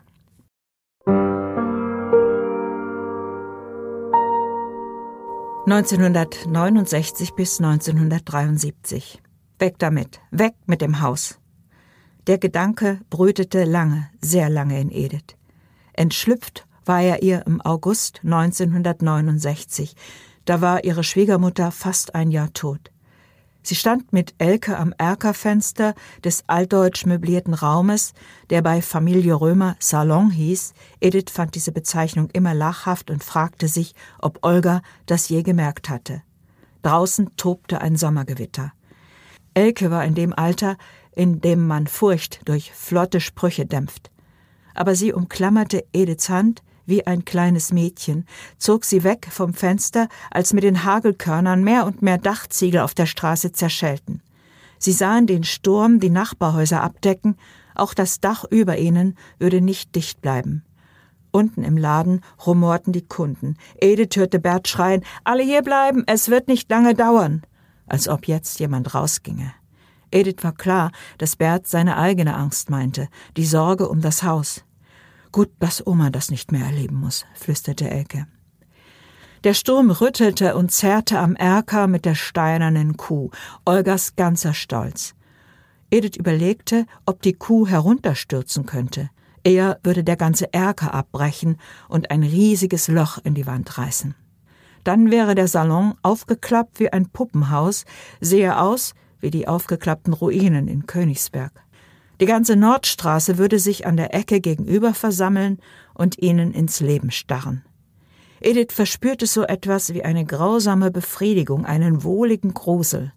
Warum sollte es dem Römerhaus anders gehen als den Häusern anderer Leute? Aber nein, neben ihr zitterte ihre Tochter. Sie legte Elke den Arm auf die Schulter und Elke presste mit ihrer Wange Ediths Handrücken fest. An dem hohen Schornstein auf dem nackten Dachstuhl des gegenüberliegenden Hauses tat sich ein Riss auf. Der Schornstein neigte sich, langsam wie ein entwurzelnder Baum, er neigte sich in ihre Richtung, bevor er steil abstürzte. Der Absturz war im Tosen des Gewitters nicht zu hören. Vor ihrem Fenster lief, begleitet vom Orgeln des Windes, ein Stummfilm ab, der Elke wohl apokalyptisch vorkam. Edith dachte an einen Hitchcock-Film, den sie mit Bert in West-Berlin gesehen hatte. Sie fürchtete sich nicht vor dem da draußen. Sie fürchtete sich vor den Albträumen, die solche Ereignisse regelmäßig auslösten, die von Bomben und den Eisschollen der winterlichen Ostsee handelten, von ihrer namenlosen Einsamkeit auf der hin und her schlagenden Goja. Da entfuhr es ihr. Weg mit Schaden, weg mit diesem Haus. Elke ließ mit einem Ruck von ihr ab und sah sie entsetzt an, als habe sie einen Bann gesprochen, den Fluch einer bösen Fee. Eine Stunde später war alles vorbei. Die Kuh wiederkäute immer noch friedlich auf ihrem Stammplatz, das Dach hatte Löcher, die geflickt werden konnten. Edith und Elke schippten das Wasser, das vom Dachboden nach unten floss, mit Kehrschaufeln in Blecheimer. Und Bert lief herum und konnte es nicht fassen. Edith sagte, und wusste, Bert hasste sie dafür, mein Gott, was ist schon passiert, wir sind noch am Leben. Das Haus ist unser Schicksal, hatte die Schwiegermutter mehr als einmal gesagt und Edith dabei bedeutungsvoll angeschaut. Nein, Edith hatte dieses Schicksal nicht teilen wollen, nie. Im September 1973 hatte Bert begriffen, dass auch Elke dieses Schicksal nicht annehmen wollte. Sie war ausgezogen und Edith hatte den Tag herbeigewünscht. Elke war zuletzt auf Krawall gebürstet gewesen. Sie stritt mit ihrem Vater und meinte ihrer Mutter, sie solle sich endlich mal wehren. Einmal schickte Bert Elke in die Küche. Hol mal den Senf. Und was sagte sie, seelenruhig? Geh doch selber. Bert erstarrte, als habe er nicht recht gehört, und Edith holte stumm den Senf. Daraufhin stand Elke vom Tisch auf, erklärte, so eine Ehe wolle sie niemals führen und knallte die Tür zu.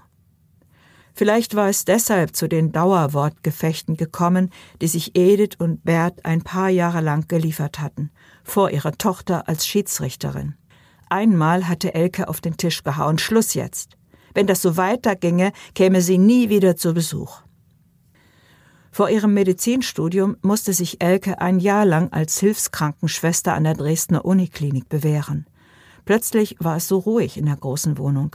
Keine Partys mehr, die die Eltern stumm erduldeten, kein Lärm mehr, der sie von Elkes Abiturfeiern hatte fliehen lassen. Jetzt wünschte sich Edith das Laute, Trublige der jungen Leute zurück. Ob es Bert, der den Krach und vor allem den Bierkonsum aus seinem Radeberger Vorrat immer mit zusammengebissenen Zähnen ertragen hatte, auch so ging, war ihm nicht zu entlocken. Bert holte seine Tochter jeden Freitag vom Bahnhof ab und brachte sie sonntags abends wieder zum Zug. Sie würde Ärztin werden.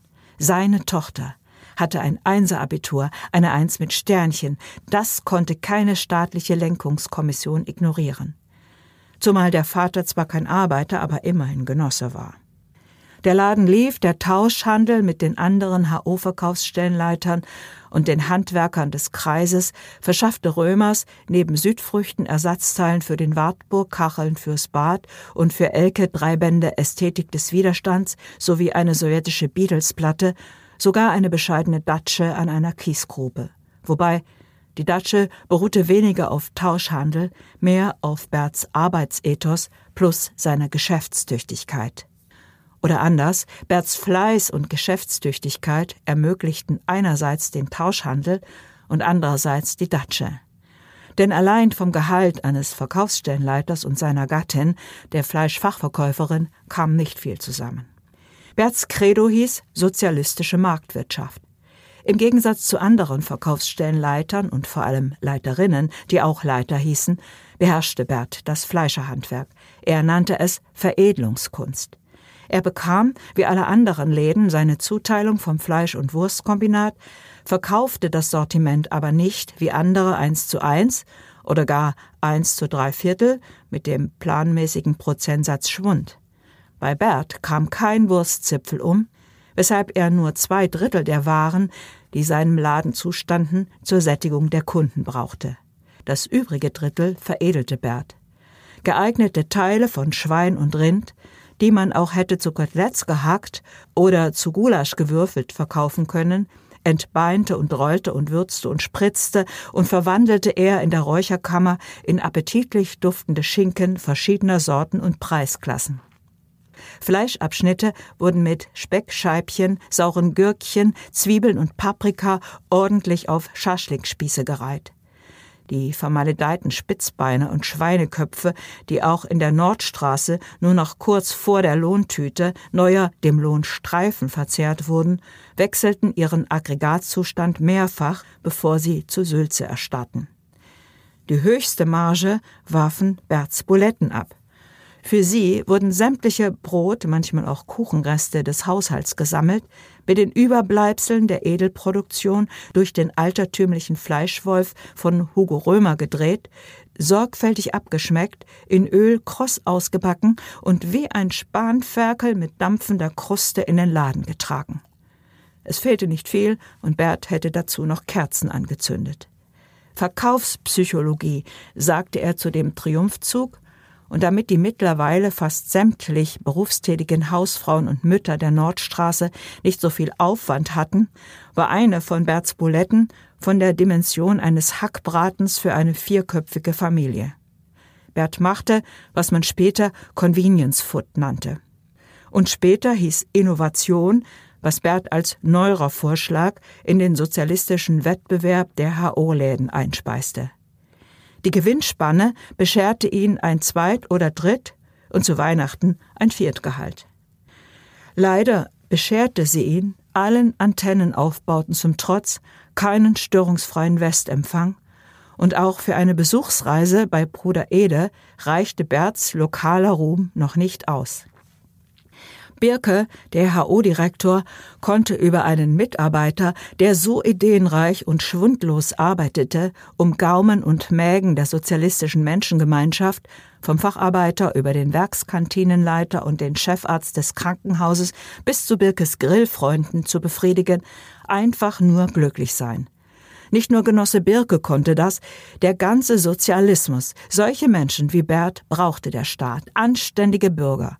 Der Direktor wollte nicht alles so genau wissen, ahnte aber einiges, weshalb er seine Sekretärin Bert regelmäßig ausrichten ließ, in einer Stunde komme die Monatsabrechnung. Das hieß die monatliche Visite der Veterinärin. Vom Einsatz altbewährter, aber für die Kontrolleure der Arbeiter- und Bauerninspektion nicht opportuner Hausmittel, Pökelsalz macht Hackepeter frisch, erfuhren weder Direktor Birke noch die Lehrlinge, die ansonsten beim Prozess der Veredelung gebraucht wurden und deutlich mehr lernten als andere Kandidatinnen ihres Fachs.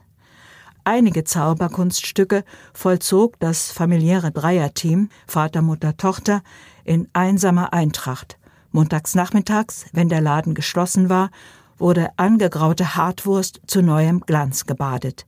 Der Badezusatz war ein lila Pulver namens übermangansaures Kali. Auf diese Weise behauptete sich Bert, vielfacher Aktivist der sozialistischen Arbeit, als Kopf einer Frauenbrigade, die mehr oder weniger von seinen Erfolgen profitierte. Natürlich profitierte auch Edith vom Einsatz ihres Mannes und dem guten Ruf des Ladens. Aber Berts Eifer machte sie, nachdem Elke aus dem Haus war, auch einsam und eifersüchtig. Denn um mit Edith die regelmäßigen Bulgarien- und Skiurlaube beruhigt antreten zu können, hatte Bert Personalentwicklung betreiben müssen. Niemals hätte er den Laden, HO oder nicht, jemand völlig Fremden anvertraut. Sie hieß Christine und wurde geduzt. Schließlich war sie erst 15, als sie ihre Lehre zur Fleischfachverkäuferin begonnen hatte. Sie mauserte sich zur tüchtigen Vertrauten und Vertreterin des Chefs, bekam ihren Anteil vom Edelschinken und zum Geburtstag ein großzügiges Geschenk extra. Edith stand im Laden neben dieser agilen jungen Frau, die für jede Kundin ein persönliches Wort und für Bert eigene Veredelungsideen hatte, und je frischer Christine mit den schwarzen Locken unter dem weißen Häubchen vor der Kasse hin und her sprang, umso älter, dümmer, hässlicher fühlte sich Edith. Wer war hier die Chefin? Sie war nicht wie ihre Schwiegermutter die eindrucksvolle Führungspersönlichkeit hinter der Verkaufstheke. Sie war die Frau des Leiters, und das hieß bei der HO gar nichts. Es kam zu Krächen und Szenen zwischen den Eheleuten, und obwohl Bert nie etwas zugab und auf einschlägige Vorwürfe mit betretenem Unverständnis reagierte, witterte Edith immerzu Ungemach.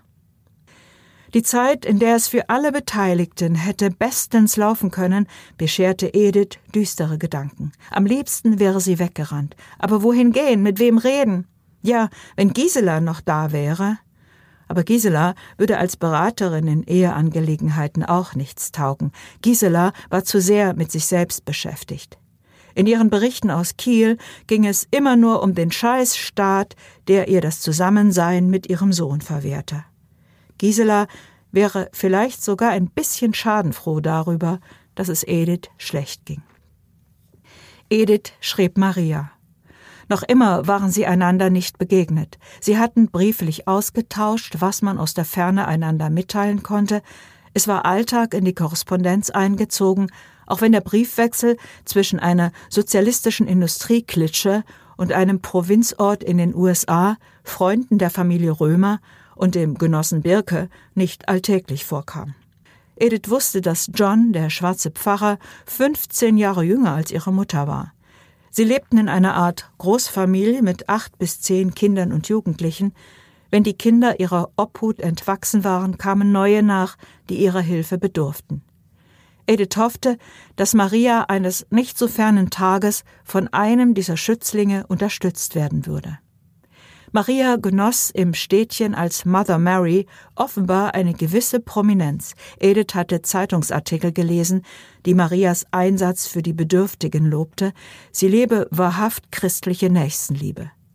Es gab auch Pressefotos von einer Ausstellungseröffnung mit Bildern von Maria, die zu einem guten Zweck versteigert wurden.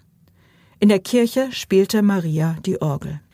Edith glaubte aus Marias Briefen herausgelesen zu haben, dass ihre Mutter sehr einfach lebte und sich keine Reise über den großen Teich leisten konnte. Aber die entscheidende Frage hatte sie aus der Distanz nicht gestellt, und sie verspürte eine Scheu, eine Barriere, die sie nicht zu überwinden vermochte. Was war das für ein Verhältnis zwischen Maria und John? War sie diesem Mann aus Liebe aus Dankbarkeit oder wie einem Guru gefolgt? Wie kam ihre intensive Hinwendung zu Gott zustande? Hing sie materiell von John ab? Hätte sie ohne ihn in den USA leben können? Durfte sie so etwas ihre Mutter, eine fast 80-Jährige, überhaupt fragen, ohne Wunden aufzureißen? Aber vielleicht konnte Maria ihr helfen. Liebe Mama, du hast so viele Menschen um dich herum, die dich lieben und verehren und gerne deinen Rat annehmen. Bitte sag mir, was ich tun soll. Ich weiß nicht mehr weiter. Es wurde ein sehr langer Brief, und als sie ihn noch einmal durchlas, erschrak sie vor der ganzen Ödnis ihres Lebens. Was hatte sie geleistet? Wem hatte sie beigestanden? Wofür lebte sie? War ihr Leben so leer, oder malte sie es jetzt nur aus Selbstmitleid grau? Fehlte ihr die Freiheit? Reichte einmal im Jahr das Schwarze Meer nicht? Oh Gott, was war das für ein kleiner Kummer, den sie da breit trat im Angesichts des ganzen Jammers der Welt, von dem sie ja auch gekostet hatte. So lange war das doch noch gar nicht her. Woran glaubte sie? An ihren Mann? Liebte sie ihn? Brauchte sie ihn? Was warf sie ihm vor? Dass er sie nicht zur ersten Verkäuferin gemacht hatte? Dass er sie schonte und nicht sich? dass er einfach gerne arbeitete, dass es ihm egal war, ob der Laden ihm gehörte? Freuen konnte sich Edith über Musik von Schubert, ein schön trauriges Buch, geliebte Söhne oder ein lustiges Clochmerle Babylon, über ihren Garten, Naturfilme im Fernsehen, liegen in der Sonne vor der Datsche, die Ostsee, schöne Schuhe und natürlich über Elke. Die hatte Kraft und Spaß am Leben, die würde ihren Weg machen. Hatte sie, Edith, diese Kraft und Freude und Neugier nicht auch einmal? Und jetzt war sie 44, noch jung. Warum verdammt nochmal tat sie so, als sei sie eine alte Frau? Edith zerriss ihren Brief an Maria und schrieb einen neuen kurzen. Liebe Mama, ich bin noch jung und habe alles, was ich zum Leben brauche, aber seit Elke ausgezogen ist, fühle ich mich leer und ausgebrannt. Und jetzt habe ich den Verdacht, dass mein Mann mich betrügt. Liebe Mama, soll ich ihn verlassen und neu anfangen? Aber womit? Edith stellte sich auf einen Bibelspruch als Antwort ein, so etwas wie Vertraue dich Gottes Fügung an. Aber Maria schrieb, dass sie kommen werde, bald. Diese Mitteilung brachte Edith aus der Fassung. Nach wie viel Jahren, 28, sollte sie ihre Mutter wiedersehen. Sie konnte an nichts anderes mehr denken, von nichts anderem mehr reden. Der Kummer wegen Christine trat in den Hintergrund. Bert freute sich darüber, dass Edith von ihren fixen Ideen abgerückt war. Ein bisschen amüsierte ihn ihre Aufregung, ein bisschen beunruhigte ihn ein bevorstehender Besuch aus Amerika, aber doch. Besuche aus dem Westen in Gestalt seines Bruders Ede meisterten die Behörden und er inzwischen routiniert, auch wenn immer mal eine neue Verordnung irgendein weiteres Papier erforderte. Aber aus den USA? Bert konsultierte vorsichtshalber Genossen Birke, ob es beim Besuch seiner Schwiegermutter, ja plötzlich hatte er auch eine, etwas zu beachten gäbe. Birke war der Fall noch nicht vorgekommen, Er wollte sich erkundigen. Aber Maria kam nicht.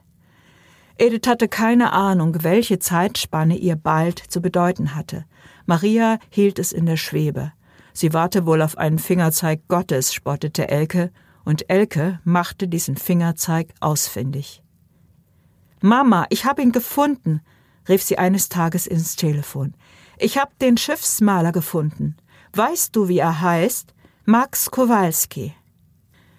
Entdeckt hatte sie die Bilder ihres Großvaters in Dresden, beim Stöbern bei Kunstkarl, einer Mischung aus Antiquariat, Trödelladen und privater Galerie.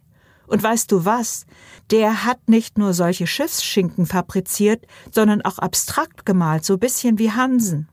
Noch eine Aufregung. Edith setzte sich sofort in den Zug und besuchte mit ihrer Tochter den Herrn Karl, das vielleicht 80-jährige Relikt eines verblühten Dresdner Bildungsbürgertums. Herr Karl wuselte beglückt zwischen Büchern, Gemälden und Nippes hin und her, servierte Tee, der wie Grasaufguss schmeckte, konversierte dabei gepflegt sechselnd. Er ließ Edith sofort an ihre Schwiegermutter, wenn sie vornehm tat, denken. Herr Karl war sicher deutlich belesener als Olga, aber wie Olga stand er mit all seinem Plunder außerhalb dieser prosaischen Gegenwart. Nach dem Tee sammelte der weißbehandschuhte Herr behutsam die dünnen Tässchen ein und wuchtete, geheimnisvoll wie der Weihnachtsmann, ein großformatiges Buch auf das runde Tischlein, an dem Elke und Edith saßen. Eine Künstlermonographie aus dem Jahre 1930. Eine Monographie über Max Kowalski. Edith wusste nicht, dass es so etwas gab. Maria hatte nie davon gesprochen.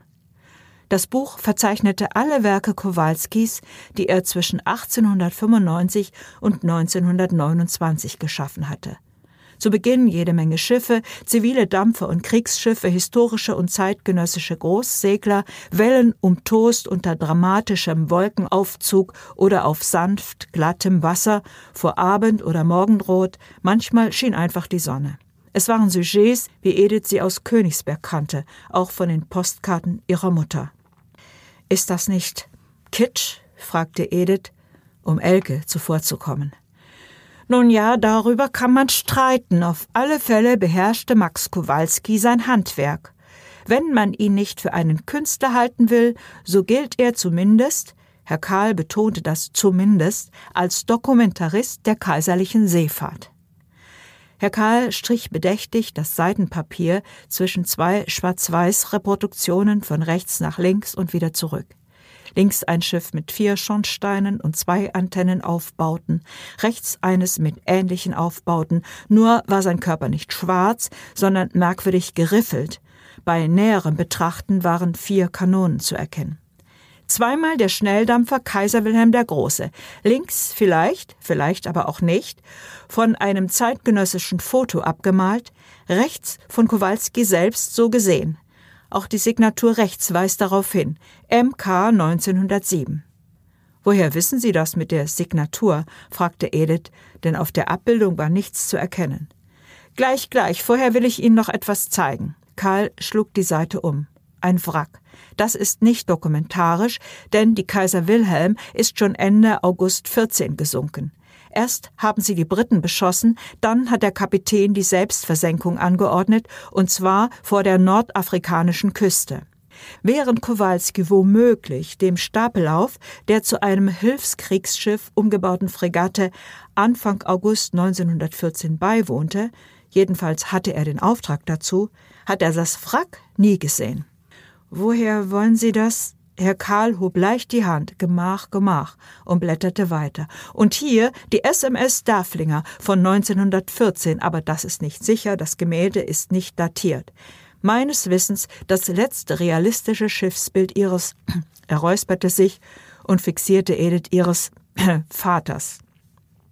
Es folgte ein Wrack, dann mehrere Seiten Wracks in verschiedenen Stellungen, mit auffragendem Rumpf, in Seitenlage, halb versunken, nur noch zu ahnen. Wrack Nummer 1 unterschied sich vom Wrack Nummer 15 erheblich. Das erste war deutlich erkennbar, die folgenden wurden immer flächiger, das letzte verschwamm ein blass aufragender Pfeil in einer schwarzgrauen Wolke. Wie Sie sehen, hat Kowalski seinen Stil im Laufe der Zeit geändert. Er lief nur leider seinen Kollegen immer ein paar Jährchen hinterher. Als die Brücke sich auflöste, stand Kowalski gerade beim Kaiser in höchster Anerkennung. Als der Kaiser weg war, änderte Kowalski seinen Malstil. Vielleicht lag es an der Republik, vielleicht an seinem Freund Otto Gottschalk, vielleicht musste er sich auch von Liebermann abnabeln, der ihn Schiffchen Kowalski genannt haben soll. Elke hielt es nicht mehr aus. Bitte sagen Sie schon, woher wissen Sie das?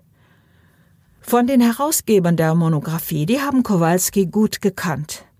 Herr Karl schlug triumphierend das Vorwort auf, eine Eloge auf den begnadeten, von der Republik zu wenig wertgeschätzten Dresdner Maler Max Kowalski. Die Herausgeber Bernhard und Sophie Wateine. Wateine? Von Teine? Das ist doch ja, meine Tochter hat recht. Wir kennen die Familie aus den Erzählungen meiner Schwiegermutter. Von Familie Wateine stammt auch das Bild, was bei uns zu Hause hängt. Nur steht da nicht MK auf der Rückseite, sondern MG. Herr Karl stand auf und winkte, man solle ihm folgen. In einem fensterlosen Kabinett, neon beleuchtet, hing ein halbes Dutzend Schiffsbilder darunter zwei große, die sich nur wenig von dem Bild unterschieden, das Olga von Wateines empfangen, das Edith lange gehasst, an das sie sich schließlich gewöhnt hatte. Warum es fünf Jahre nach Olgas Tod immer noch im Silberrahmen über dem altdeutschen Buffet hing, wusste Edith selber nicht so genau. Elke zeigte auf eines der Gemälde. Genau so eins habt ihr doch. stieg auf einen Tritt und holte das Schiff von der Wand. Die MS Kaiser Wilhelm der Große aus dem Buch. Auf der Rückseite die Signatur MK 1907. Genau so eines, beharrte Elke. Hm, Herr Karl hielt es für möglich, dass Kowalskis Gemälde vielfach kopiert worden sei oder er sich selbst kopiert habe. Edith bat Herrn Karl, ihr die Monographie zu verkaufen, sie wolle sie ihrer Mutter, Kowalskis Ehefrau, schenken. Der Galerist bedauerte, es gebe nur wenige Exemplare der Monographie, er brauche sie für die Erforschung des Lebens von Max Kowalski. Die Kunsthistoriker interessierten sich nicht für den Schiffsmaler, da wolle wenigstens er dessen Andenken bewahren. Aber wenn Ediths Mutter tatsächlich. Herr Karl räusperte sich und Edith merkte, dass er ihr nicht so recht glaubte. Also, wenn Ediths Mutter tatsächlich mit Kowalski verheiratet war, dann müsse sie die Monographie ja kennen und man könne sich ja auch an die Galerie Wateine wenden. Sophie Wateine sei vor kurzem gestorben, aber Benjamin, einer der beiden Wateine-Söhne, betreibe die Galerie in New York weiter, und da dürfte es noch ein Exemplar geben.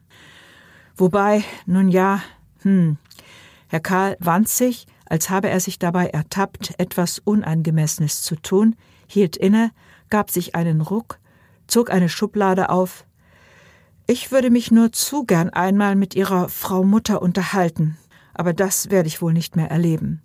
Vielleicht erfreut Sie das hier. Er klappte eine Mappe auf, Bleistiftstudien und ein schwarz-blaues Aquarell, schwere See, schwerer Himmel, sinkende Schiffe, falls man Schiffe erkennen wollte.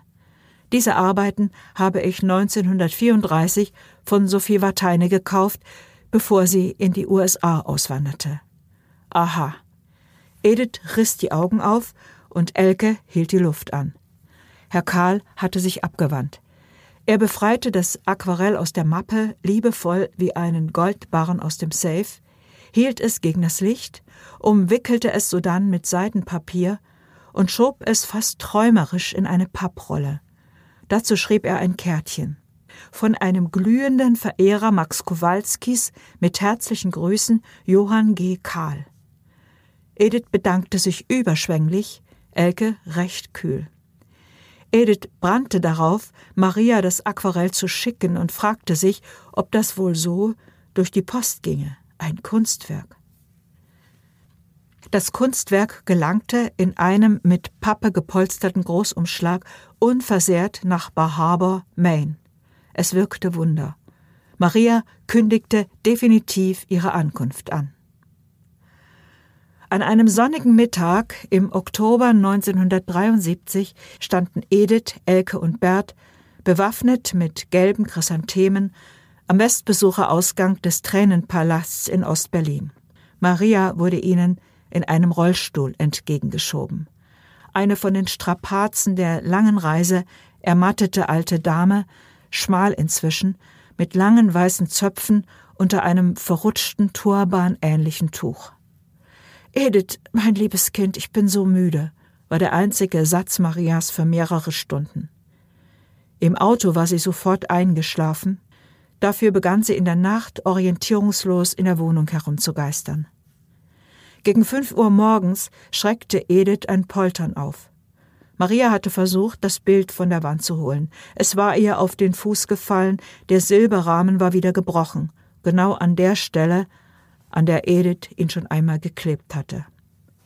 Maria schien keine Schmerzen zu haben, sie starrte Edith an wie ein Gespenst das andere. Edith schob Maria einen Stuhl unter und drückte sie behutsam darauf. Dreh's um, murmelte Maria und sprach das R dabei amerikanisch aus. Dreh es um, da! Ihr dürrer rechter Zeigefinger tippte auf die rückseitige Signatur. MG, Oststraße 2a. Das bin ich. Maria Gronewold. Und die Adresse unserer Gärtnerei. Max war sehr verliebt. Er wollte wissen, wo ich wohne. Das habe ich hinten auf das Bild geschrieben. Ich dachte, er nimmt mir den Scherz übel, aber er hat das Bild so zu Vateines zurückgebracht. Edith drängte es, sehr viel zu fragen, aber die Mutter war sichtlich erschöpft. Sie umarmte Maria behutsam, und führte sie zu Bett.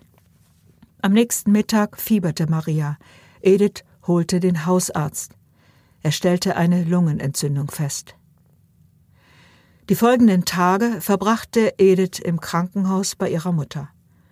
Sie sprachen, soweit es Maria möglich war. Edith erfuhr nicht viel mehr als aus den Briefen, aber sie war froh, die Hand ihrer Mutter zu halten und selber reden zu können. Nach einer Woche sagte Maria, Bleib bei deinem Mann. Der ist, wie er ist, aber ehrlich. Und du such dir eine Aufgabe. Jetzt lass uns beten. Das war Marias letzter Satz. Edith konnte plötzlich das Vaterunser. Maria betete auf Englisch. Sie kehrte in einer Urne zu John zurück.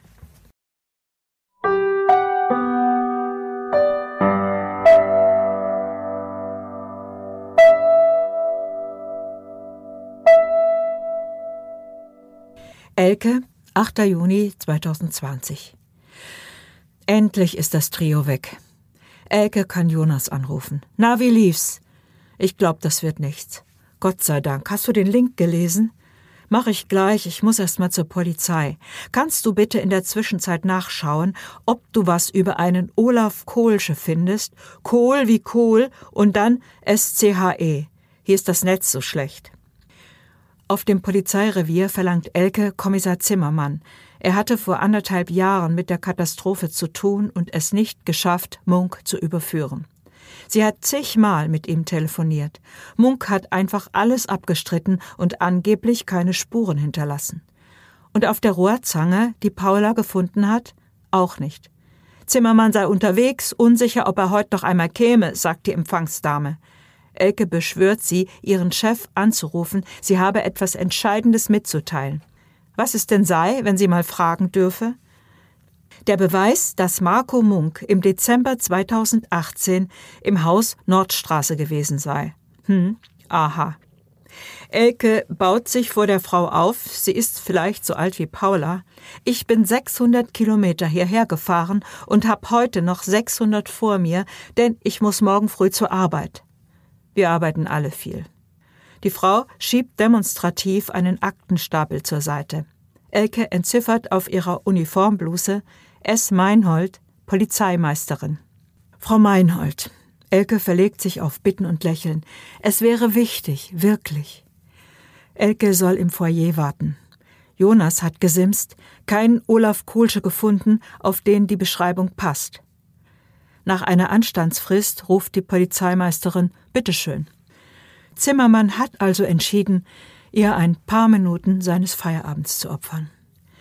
Elke puzzelt dem Kommissar den Kontoauszug auf den Schreibtisch. Von Marco Munk, er hat im Baumarkt eingekauft. Zimmermann schaut sie mitleidig an. Am 13. Dezember 2018, also Jahre nachdem er aus dem Haus Nordstraße ausgewiesen wurde, hat er diese Zettel auf dem Dachboden des Hauses verloren. Am 17. Dezember ist der Einbruch gemeldet worden. Die Einkäufe beim Baumarkt haben eine Artikelnummer. Es dürfte nicht schwer sein herauszufinden, was Munk da gekauft hat. Hm, gut, lassen Sie die Schnipsel hier, Frau Meinhold wird das überprüfen. Wann? Morgen. Es ist 15 Uhr, warum geht das nicht gleich? Liebe Frau Doktor, wir sind nur ein paar Männeln hier. Männeln. Zimmermann sagt es, als sei er sich seiner Machtlosigkeit bewusst. Er ist kein müde gewordener Westimport mit Buschzulage, er ist ein müder Sachse mit Wessi-Aversion. Elke ist froh, dass sie noch sechseln kann. Aber Zimmermann meint etwas anderes. In der Kreisstadt gibt es eine Demo, wieder mal, die Antifa gegen die PDD, die Partei der Deutschen. Hier werden neuerdings auch gerne mal Steine geschmissen. Da müssen wir jetzt hin. Ich komme mit.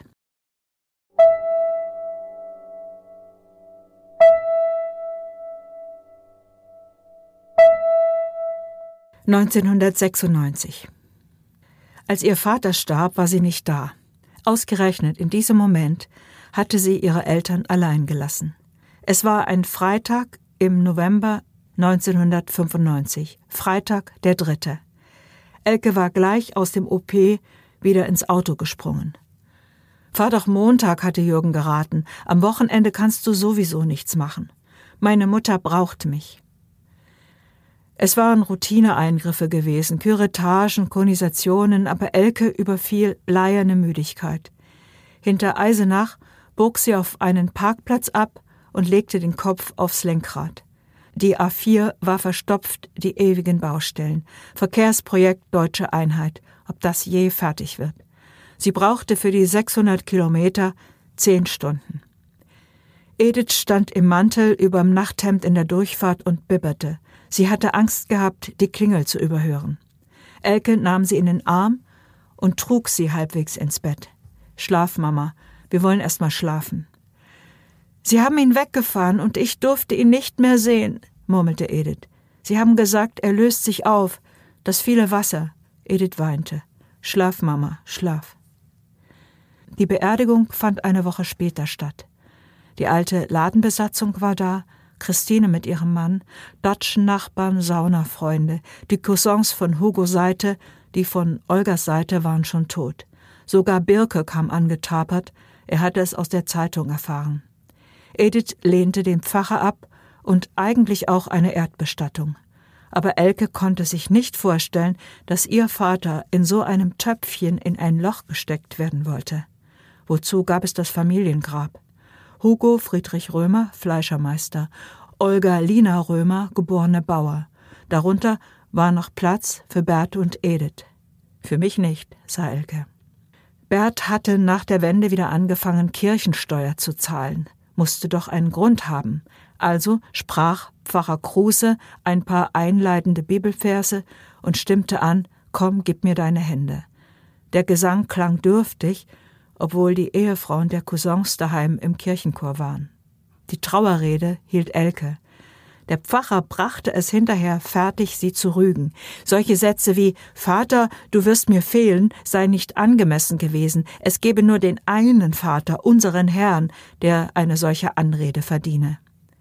Elke fiel wieder mal keine passende Replik ein. Vielleicht bei den Katholiken in Köln wäre so etwas nicht möglich. Zu spät. Als sich die Trauergemeinde auf die Autos verteilte, kam ein Mann auf Elke zu und bekundete sein Beileid. Wenn er nicht ihren Vornamen gesagt hätte, wäre sie nach dem Dank einfach weitergelaufen. Aber so? Matthias? Seine Mutter sollte heute auch begraben werden. Edith hatte es erzählt. Es tut mir leid, Matthias. Ja, mehr sagte er nicht. Ein Mann in ihrem Alter, der auf sie unendlich älter wirkte. Vielleicht, weil sie ihn vor 34 Jahren zuletzt gesehen hatte. Oje, oh das wird er von mir auch denken, ist die aber alt geworden. Matthias, komm doch heute Abend mal auf einen Sprung vorbei. dass Edith ihn so einfach einlud, erschreckte Elke. Man müsse über Gislas Wohnung sprechen, sagte Edith. Überhaupt das Haus, wie sie das alles in den Griff kriegen sollte. Edith wischte sich schon wieder die Tränen. Edith war 66, noch kein Alter. Das Gespräch mit Matthias Peschel war keines, eher eine sachliche Bestandsaufnahme dessen, was in Giselas Dachwohnung zu finden war. Matthias nahm ein Fotoalbum an sich und sagte, alles andere lasse ich demnächst entsorgen. Hast du deinen Frieden mit deiner Mutter gemacht? fragte Elke. Ja, heute. Ich habe begriffen, dass sie ihr Glück nicht gefunden hat. Und ich bin trotz Heim ein anständiger Familienvater geworden. Matthias lächelte und Elke traute sich nicht zu fragen, wo seine Familie sei. Elke begleitete Matthias zur Haustür, da schlich ein junger Mann an ihnen vorbei, nach oben, klingelte bei Edith. Schwolte, mein Beileid, Ihr Mann hat mich immer gut behandelt, hörte Elke ihn sagen. War das dein schwieriger Mieter? Ja, stöhnte Edith. Bert habe ihr geraten, ihn demnächst rauszusetzen, weil er es selber nicht fertiggebracht hat. Warum raussetzen? Die Katzenpisse, die Schritte über ihrem Bett. Munk habe wohl eine Freundin gesehen, habe sie die noch nicht, aber gehört. Die beiden seien nachtaktiv, laut, grob miteinander. Ja, das Haus, eine Plage. Elke sah da einiges auf sich zukommen. Im März 1996 reiste Elke mit ihrer Mutter erstmal in die USA. Wir besuchen Paula, hatte Elke vorgeschlagen, auf den Spuren von Maria und Max, hatte Edith gejubelt, um gleich wieder zu jammern, schade, dass Bert das nicht erlebt. Mama, weißt du, was ich glaube? Papa wollte nicht nach Amerika. Wie kannst du so etwas sagen? Edith wurde laut. Wir haben unser halbes Eheleben von nichts anderem gesprochen. Er war ganz vernarrt in die Amis und er hat mir noch kurz vor seinem Tod gesagt, du wolltest nach Amerika. Er wollte dich trösten. Elke erinnerte sich an ihr letztes Gespräch mit Bert. Er hatte von seiner Arbeit in der texanischen Ölindustrie erzählt und Edith hatte das rundweg bestritten.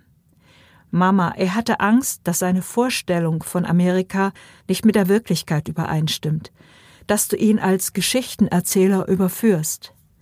Aber mir hat er diese Geschichten doch gar nicht erzählt. Dann hat er sich eben um seinetwillen vor einer Enttäuschung gefürchtet. Und Mama, wird es dir nicht auch so gehen? fragte Elke im Stillen, wenn du in Maine vor dem alten John stehst und feststellst, dass er Maria vergessen hat? denn Paula schrieb, er lebe in seiner eigenen Welt. Edith hatte sich schon eine Reihenfolge überlegt. Zuerst New York, weil man da ja sowieso lande. Dann nach Portland zu Paula, dann zu Marias Grab. Elke war verblüfft und beschämt. Sie hatte ihre Mutter unterschätzt. Edith konnte selber denken. David Wateine hat unser Bild abtransportieren lassen für eine Ausstellung, die wir nicht gesehen haben. Er hat es nicht bezahlt. Es ist mein Bild, ich will es wiederhaben. Das war Elke im Traum nicht eingefallen. Jürgen hatte Elke mit ein paar Adressen ausgestattet. Er freute sich über ihren Entschluss zu verreisen. Er habe in Köln ein paar gute Amis kennengelernt in seiner Community. Jürgen war schwul, das hatte Elke in Ostberlin merkwürdigerweise nie wahrgenommen. Als er ihr gleich am zweiten Kölner Tag seinen Mann vorführte, fiel sie ihm um den Hals. Jürgen, da bin ich aber froh. Ich hab mir den Kopf zerbrochen, warum du mich in die Klinik geholt hast, ob ich als Ärztin was tauge oder ob du von mir was willst.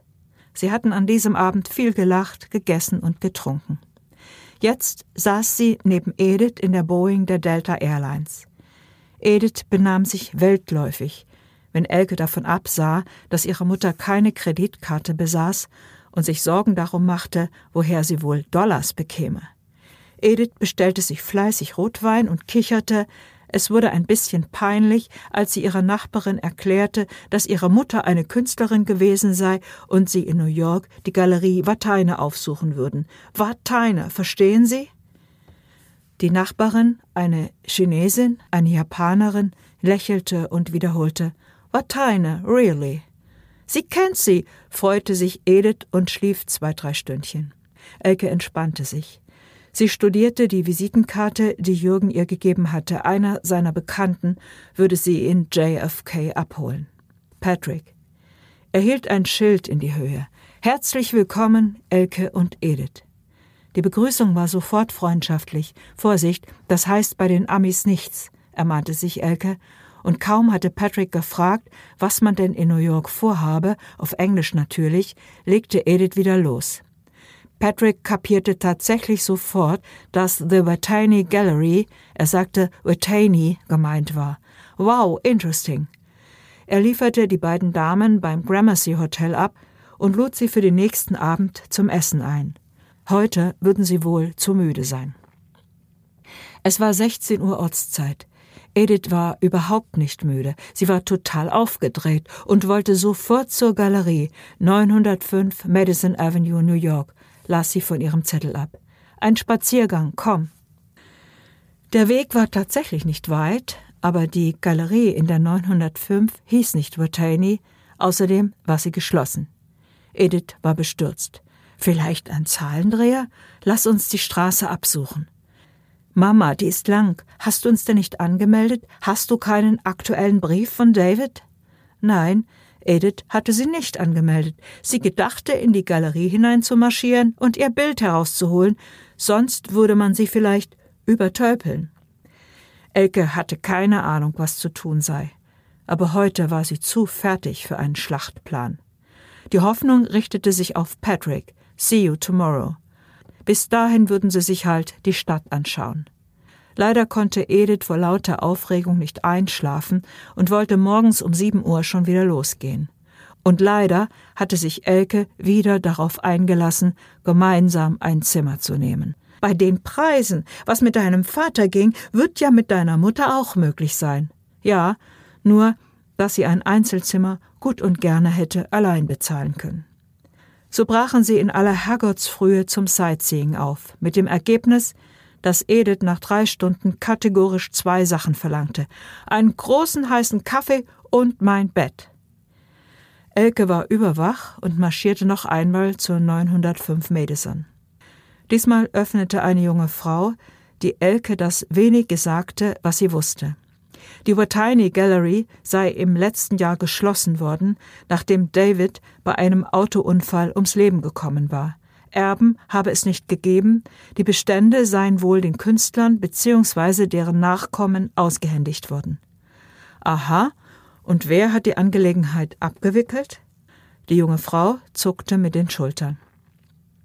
Elke setzte sich an eine Bar und trank erstmal ein Bier, vormittags um elf. Hm. Sie musste ihrer Mutter die Angelegenheit so beibringen, dass die einsah, hier war nichts zu machen. Natürlich sah Edith gar nichts ein. Sie war maßlos entrüstet und schaffte es mit drei Worten Englisch, die sie von sonst woher kannte, Patrick auf ihre Seite zu ziehen.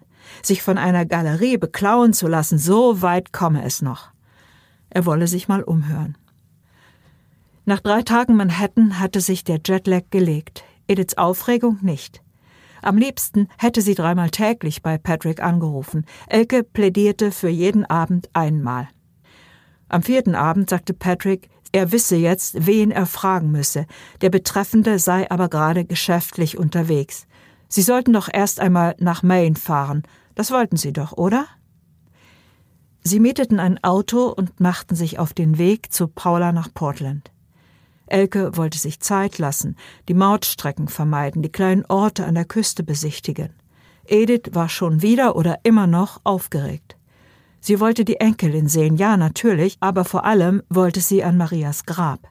Immer wieder erinnerte Edith ihre Tochter an den Oktobertag vor 23 Jahren, an dem sie Maria in Berlin empfangen hatten, wie zart und zerbrechlich sie war und wie sie immer mein liebes Kind zu ihr gesagt habe.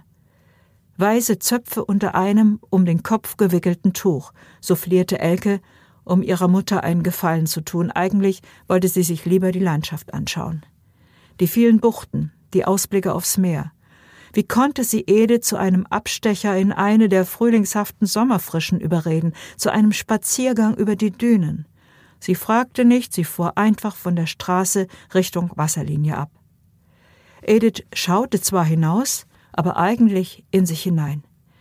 Elke wusste es, Edith hatte Maria bei Berts Begräbnis zitiert. Bleib bei deinem Mann, der ist, wie er ist, aber ehrlich. Edith warf einen Seitenblick auf Elke, ob die ihr auch zuhörte, und fuhr triumphierend fort. Und das war richtig so. Wirklich, dachte Elke, war das richtig so? Ihr Vater war jetzt vier Monate tot, und schon fing Edith an, ihre Ehe zu verklären. Elke hatte sich von dieser Reise auch eine Annäherung an ihre Mutter versprochen, ein Frauengespräch, kein Mutter-Tochter-Geplänkel, auch über die Männer in ihrer beider Leben. Hatte Edith ihren Mann bis zum Ende geliebt? Hatte sie ihn nicht gründlich satt, wenn er sich von Olga heroisieren, sie von Olga schulmeistern ließ? War es schön mit Bert, dem Fleischer, der nicht immer gut roch und nicht immer die besten Witze machte? War es gut, auch im Bett? Hatte sie nie, nie einen anderen, auch nicht während der Kur, von der sie so frisch und verjüngt zurückgekommen war? Edith war noch jung genug für eine neue Beziehung. Elke hatte sich vorgenommen, ihre Mutter zu signalisieren, dass sie sich unbedingt wieder verlieben durfte, sollte. Aber ihre Mutter palaverte unentwegt über ihre Großmutter und richtig, das war ja Ediths Reiseziel. Sie wollte Maria näher kommen.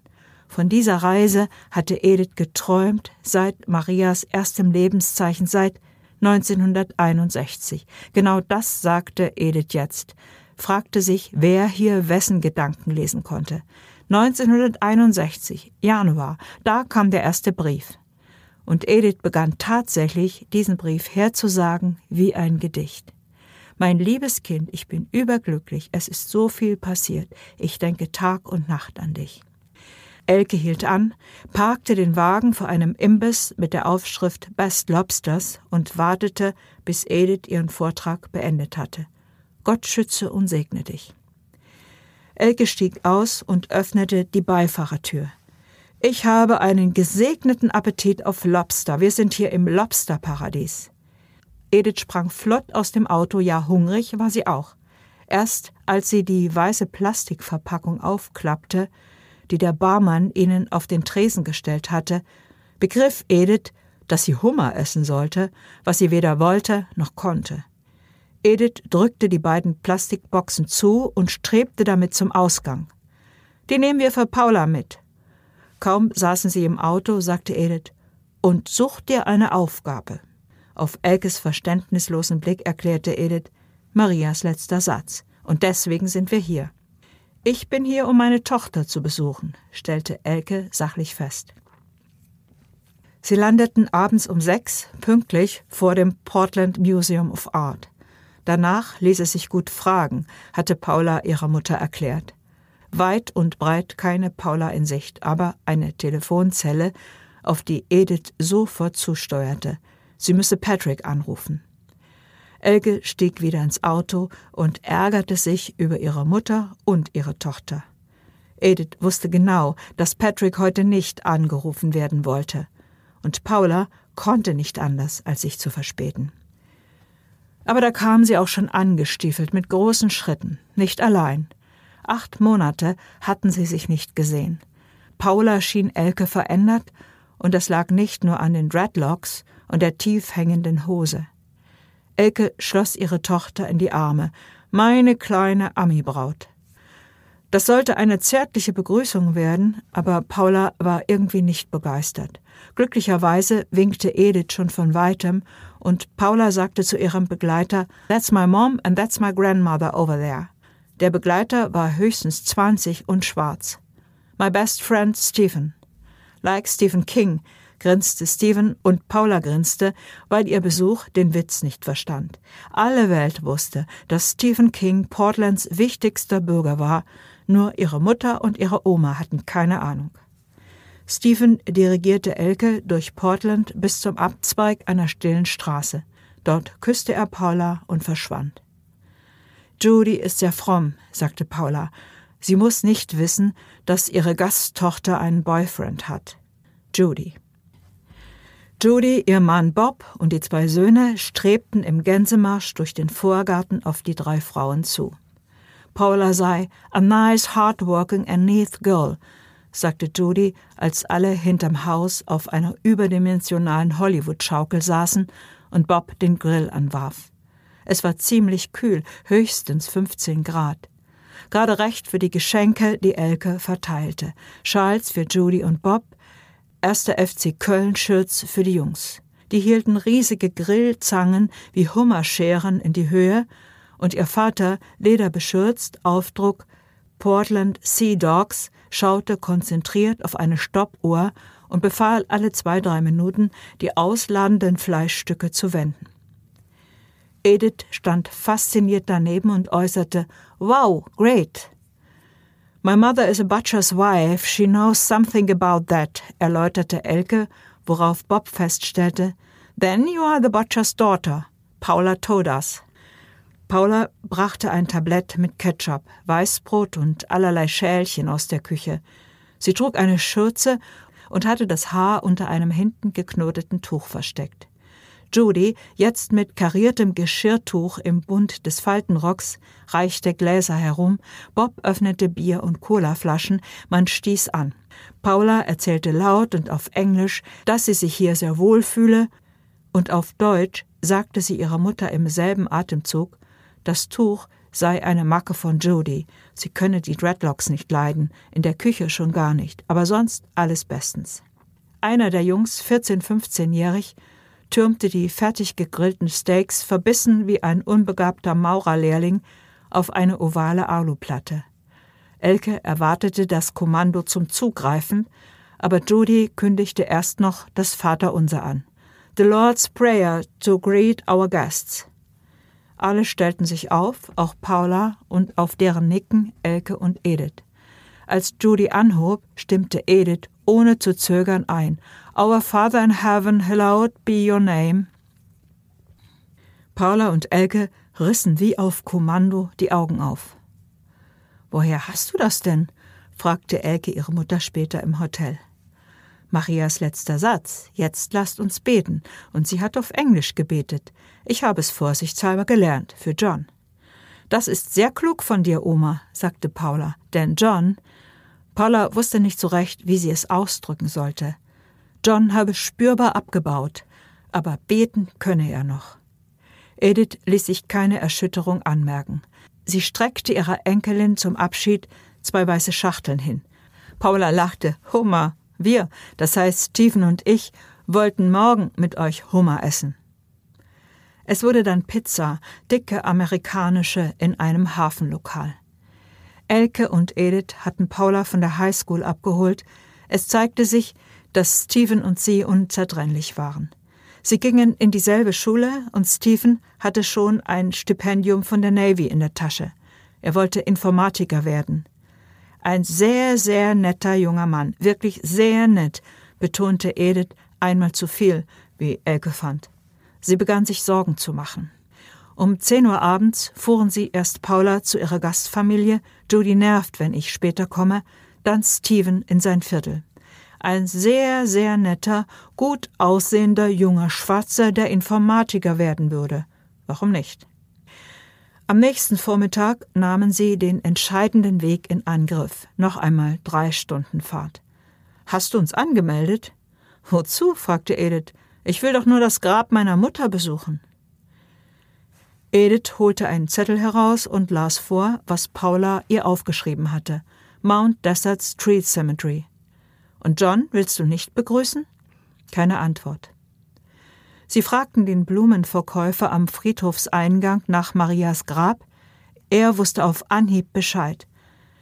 Maria, Mary G. K. Kelly, 1895 bis 1973. Ach ja, sie war ja mit John verheiratet gewesen.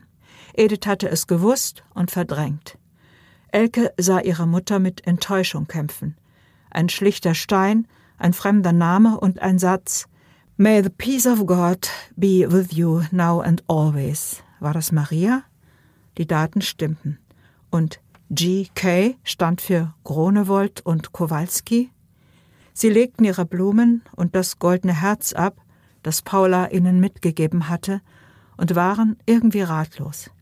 Schließlich hakte Elke ihrer Mutter unter und führte sie behutsam zum Ausgang. Auf der gegenüberliegenden Straßenseite parkte ein blau glänzender Bus mit der Aufschrift May the peace of God that passes all understanding be with you, now and always. Hinter dem Bus lugte ein kurzer weißer Kirchturm hervor. Das ist sie, rief Edith. Das ist die Kirche von Marias Foto. Nur irgendwie renoviert, ja, frisch gestrichen. Ein schmaler junger Mann strebte auf den Bus zu. Elke stellte sich ihm in den Weg und fragte nach Reverend John Kelly. Der junge Mann sah sie verständnislos an. Elke wiederholte We are looking for Mr. John Kelly. Do you know his address? Der Mann entschloss sich zu telefonieren und sagte dann 14 Oliver Street, you're welcome. Es waren zehn Minuten zu Fuß. Edith hatte die Adresse auch auf ihrem Zettel stehen. Ihnen öffnete eine Frau in Ediths Alter, die nicht so recht zu verstehen schien, was die beiden Deutschen wollten. John Kelly besuchen. Das sei nicht möglich, ihr Mann sei krank. Er werde sie nicht erkennen. Dementia. Elke beharrte, man sei extra aus Deutschland angereist, um Marias Grab zu besuchen und eben auch John. Sie spürte, dass ihr die richtigen Worte fehlten, dass sie sich zu plump ausdrückte, die Frau vielleicht kränkte. Aber sie konnte es nicht ertragen, wenn Edith abgewiesen würde. Lass es sein, flüsterte ihre Mutter. This is my mother, insistierte Elke, and Maria was her mother, my grandmother, you know, And Paula, do you know Paula, my daughter? Paula, sagte die Frau mit dem Anflug eines Lächelns und horchte dem Namen eine lange Weile hinterher. Okay, meet us tomorrow in the church over there at 11 a.m. Sie bezogen ein Hotel am Meer. Vor dem Schlafengehen bat Edith sie, Patrick anzurufen. Es war zehn Uhr abends, zu spät, fand Elke, aber Edith drängte und Patrick hatte diesmal Neuigkeiten. Er habe einen Anwalt aufgetan, einen Bekannten eines, wie er sagte, sehr, sehr guten Freundes von David Wateine. Der in der Galerie befindliche Bestand an Werken von Max Kowalski sei an dessen Erben gegeben worden. Erbe sei in diesem Fall John Kelly, der zweite Mann von Kowalskis verstorbener Ehefrau Maria. Weitere Erben habe man nicht ausfindig machen können. Unerhört ereiferte sich Edith im Hintergrund. Erstens gibt es einen Leihvertrag zwischen mir und David mit meinem Namen und meiner Adresse und zweitens war Maria gar nicht mit Max Kowalski verheiratet, folglich ist John nicht der Erbe. Ich bin Kowalskis Tochter und also die Erbin. Elke übersetzte Ediths Empörung stammelnd. Patrick konnte damit wenig anfangen und fuhr fort, John Kelly, der Erbe, habe sofort veranlasst, die Kowalski-Werke, allesamt Papierarbeiten, zu veräußern. John ist nicht der Erbe, wiederholte Edith. Patrick ließ sich nicht beirren. Eine Galerie und ein Museum hätten insgesamt 80.000 Dollar bezahlt, eine schöne Stange Geld, aber ob es sich lohne, darum einen Rechtsstreit anzufangen, sei doch sehr fraglich. Und das Ölbild? Von einem Gemälde sei nicht die Rede gewesen. Wir klagen, äußerte Edith, drehte sich um und markierte Tiefschlaf, um auf Elkes Protest nicht reagieren zu müssen. Elke hatte Abenteuerliches über die Stundensätze amerikanischer Anwälte gehört. Wenn ihre Mutter darin eine Mission sehe, bitteschön, ohne sie. Am nächsten Vormittag unternahmen sie einen langen Spaziergang, eher eine Wanderung, vom Hotel ins Zentrum der kleinen Stadt. Elke wollte nicht Auto fahren, es gäbe Parkschwierigkeiten, außerdem müssten sie sich den Kopf freilaufen, eine Strategie überlegen. Erst mal hören, was die neue Mrs. Kelly zu sagen hat, nicht gleich in die Luft gehen. Mit diesem mageren Vorsatz betraten sie die Congregational Church. Niemand da. Edith stapfte entschlossen Richtung Altar, drehte sich um die eigene Achse, niemand. Nach drei Minuten fing sie an zu zetern. Die wollen uns verarschen. Ruhig, Mama, ruhig. Dann öffnete sich die Pforte. Die neue Mrs. Kelly schob einen Rollstuhl hindurch. Neben ihr ging ein mittelalter Mann mit Bäffchen. Im Rollstuhl saß, zusammengesunken, den Kopf schiefgelegt, ein Greis. John. War es John? Edith und Elke kannten ihn nur von alten Fotos. Darauf lachte er immer. Er war dunkelhäutig wie dieser John hier. Das war die einzige Übereinstimmung, die sie feststellen konnten. Aber als die neue Frau Kelly Marias Namen nannte und auf Edith wies, lebte Johns rechte Gesichtshälfte auf. Er ist es, flüsterte Edith und ging halbwegs in die Knie, damit John sie anschauen könnte. God bless you, murmelte John. Seine Hände waren ganz dünn und trotzdem weich, und als auch Elke sie ergriff, rutschte der karierte Plate von Johns Knien und legte einen Urinbeutel an der Vorderseite des Rollstuhls frei. Frau Kelly deckte John sorgfältig, ohne Eile, wieder zu. Eine Geste, die Elke gefiel. Auch wie die Frau sich danach aufrichtete, sie ruhig anschaute und sich vorstellte. I'm Mary number two. Please call me Mary. It's good that you are here, isn't it, John? You think so, too. Der Mann neben ihr stellte sich als Reverend Martin Gut vor, Johns Nachfolger. Der Pfarrer, den Edith auf den ersten Blick als Bedrohung wahrgenommen hatte, erwies sich als große Hilfe. Er sprach gut Deutsch.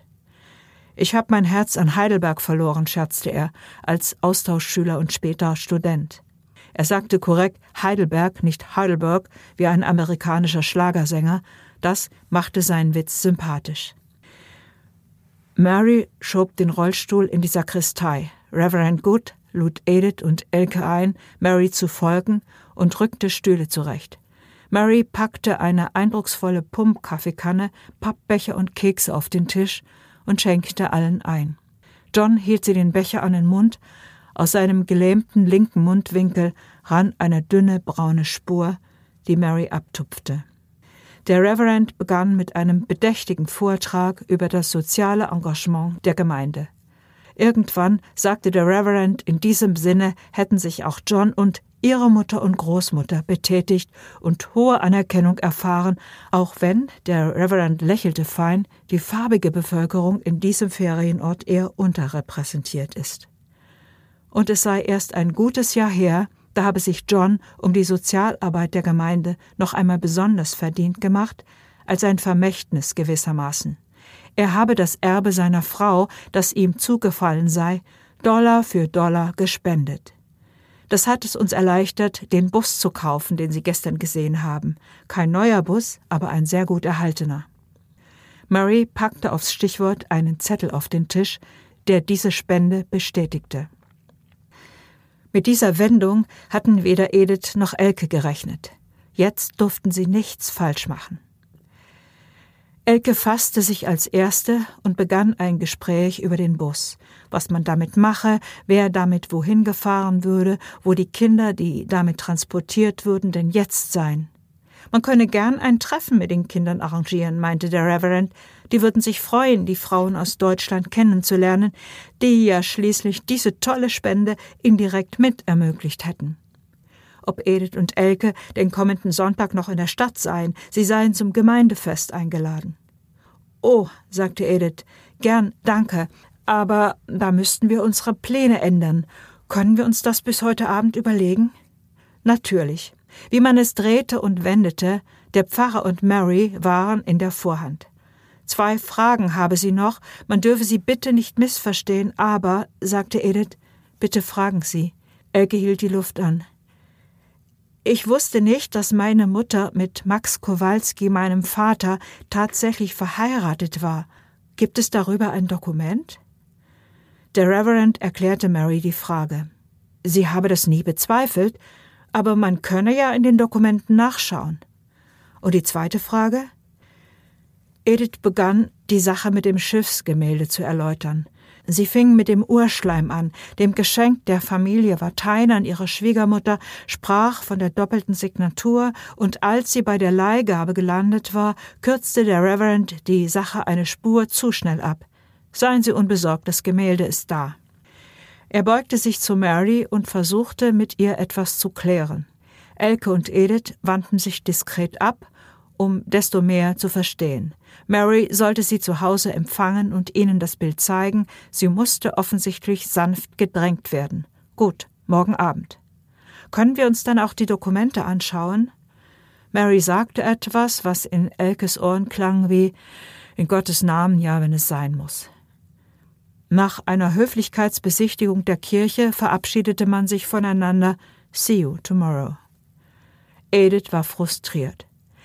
Da hatte sie also eine große Summe gespendet, ohne gefragt worden zu sein, und wenn sie jetzt ihr Recht fordern würde, stünde sie als die gierige Deutsche am Pranger, die einen, leider Gottes verunfallten, jüdischen Galeristen implizit bezichtigte, ihr eine Leihgabe vorenthalten zu haben und jetzt auch noch eine christliche Sozialeinrichtung um den dringend benötigten Bus bringen wollte. Da nützte es gar nicht zu fragen, ob John wirklich der Erbe war, ob John die Spende im Vollbesitz seiner geistigen Kräfte getätigt hatte. Moralisch können wir nur verlieren, stellte Edith fest. Da mochte ihr Elke nicht widersprechen. Und deswegen sag ich dir eines, ich reise nicht ohne das Bild hier ab. Hm. Elke hätte fragen können, wie sie das Teil transportieren sollten. Aber sie ließ es. Sie liefen das Zentrum des kleinen Städtchens ab, es schlief noch im Vorsaisonmodus, viele Restaurants und Andenkenläden waren zu, bis Edith tatsächlich ein Schnitzelhaus ansteuerte. Dann standen sie wieder vor Marys Tür, Blümchen in der Hand. Mary ließ sie schmal lächelnd ein und ging ihnen ins Wohnzimmer voran. Schon in der Tür stieß Edith einen kleinen Schrei aus. Über dem Kamin hing das Bild mit dem Schiff. Auf dem Sims darunter stand ein Foto von John und ihrer Mutter, umringt von Kindern. Vor dem Kamin saß John in einem Sessel und memorierte vor sich hin. So sitze er Tag für Tag, sagte Mary. Er bete vor dem Bild und spreche mit dem Bild. If you take it away from here, I'm afraid he will die. Das Foto oder das Gemälde? sagte Elke halblaut auf Deutsch zu Edith. Both, antwortete Mary. Edith kniete sich vor John und nahm seine Hände. God bless you, John. Elke rührte und peinigte es, ihre Mutter so zu sehen. So hatte sie sie noch nie erlebt. Mary wies auf die Papiere, die auf dem Tisch ausgebreitet lagen, und griff zu ihrer Lesebrille. Es war die Heiratsurkunde von Maria und John Kelly aus dem Jahre 1959. Maria Grunewold Widowed Kowalski, las Mary vor. War das ein Beweis? Eine Heiratsurkunde aus Königsberg gab es nicht, natürlich nicht. Ich habe seinen Namen angenommen, hatte Maria geschrieben. Elke kannte dieses Zitat so gut wie Edith und hatte es wie sie interpretiert, als romantische Geste, so als habe sich Maria zum Andenken an Max einen Künstlernamen zugelegt. Offenbar hatten ihre Großeltern in diesem desolaten Königsberg tatsächlich noch geheiratet. Also, was wollten sie noch? Mary schaute Edith in die Augen, die hielt den Blick stand. Elke fühlte sich unbehaglich wie jemand, der eine unanständige Frage gestellt hat. Gut jetzt, abgehakt die Sache. Would you if, fing Edith an, und Elke hatte keine Lust, ihr beizuspringen. Das Bild war ja im Grunde ein Ölschinken. Sollte John doch damit glücklich sein. Plötzlich legte Edith ihre Hand auf Marys und Mary sagte, I'll make sure you get the ship back. Sie werde Edith das Schiff schicken lassen. Nach Johns Tod, sagte sie nicht. Thank you, God bless you. Edith ging auf John zu, küsste ihm die Stirn, küsste Mary die Stirn und wandte sich stumm zum Gehen. John drehte den Kopf zu ihnen, bevor Mary seinen Sessel bewegen konnte, und hob ganz leicht die Hand. Mary strich ihm über den Kopf. Willst du noch bleiben, die Waisenkinder besuchen? Nein. Edith bat ihre Tochter, dem Reverend abzusagen. Sie wollte nicht als unfreiwillige Spenderin gefeiert werden. Elke nahm ihre Mutter in den Arm. Edith weinte. Was nun? Ihre Mission war, Erfüllt? Gescheitert? Abgeschlossen, beendet. Sie verbrachten noch zwei Tage mit Paula in Portland.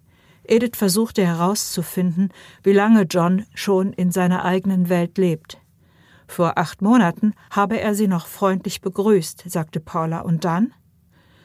Und dann, fasste Edith nach, Hab ihn nur ein, zweimal gesehen. Ach, Omi, ich. Schon gut. Edith wandte den Blick von Paula ab. Elke verstand ihre Tochter. Sie hatte anderes im Kopf als die Sentimentalitäten ihrer Großmutter. Ein neues Leben so weit weg von zu Hause, eine einigermaßen seltsame Gastmutter und dann die Liebe. Sie wollte gern etwas Zeit allein mit ihrer Tochter verbringen. Ob Edith nicht müde sei? Nein, überhaupt nicht. Oder doch, ja. Paula führte Elke am Hafen entlang und erzählte in einer Tour von Steven, wie lieb und zärtlich und klug und toll er sei. Gleich in der ersten Schulwoche habe sie das gemerkt. Sie wären aufeinander geprahlt wie zwei Aliens. Es gebe nicht so viele Schwarze an der Highschool und nicht so viele Deutsche.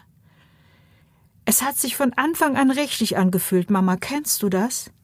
Ja, sagte Elke und behielt für sich, wie schnell dieses Gefühl verschwinden kann und sagte nicht, dass Paula und Stephen offenbar dasselbe fühlten wie Maria und John, zwei Satelliten in einer fremden Umlaufbahn. Was macht dich zum Alien? Ich meine, außer dem Deutschsein. Ist es Judy mit ihren strengen Regeln? Oh mein Gott, machte Paula. Weißt du, Judys Regeln gehen mir auf die Nerven. Ich meine, ich bin volljährig, aber ich nehme es sportlich, nee, meditativ. Wenn Judy predigt, denke ich an Stephen, denke ich, wenn du wüsstest. Paula kicherte. Hier kann man übrigens ganz leicht küffen, aber das meine ich nicht. Schon klar, aber vielleicht ist Judy deswegen so hinter dir her. Das glaube sie nicht, sagte Paula. Ihre Gastmutter sei einfach fest entschlossen, alles richtig zu machen. Weißt du, Judy und Bob kriegen keinen Cent für mein Jahr bei ihnen. Wow, Elke hatte nicht gedacht, dass ihre Tochter ausgerechnet in den USA zum bescheidenen Mädchen mutiert. Sie verpackte ihre Rührung sachlich. Da machst du also in jeder Hinsicht eine Schule des Lebens durch, kann ja nicht schaden, und spätestens am 31. August bist du wieder bei uns und vergisst alle Härten. Ja, Mama, und Steven? Was sollte Elke dazu sagen? Den lässt du hier? Der nächste kommt bestimmt? Oder den bringst du mit? Elke fiel eine Gegenfrage ein. Du nimmst doch die Pille. Mama! Was hieß das nun? Ja oder nein? Elke entschied sich für Ja.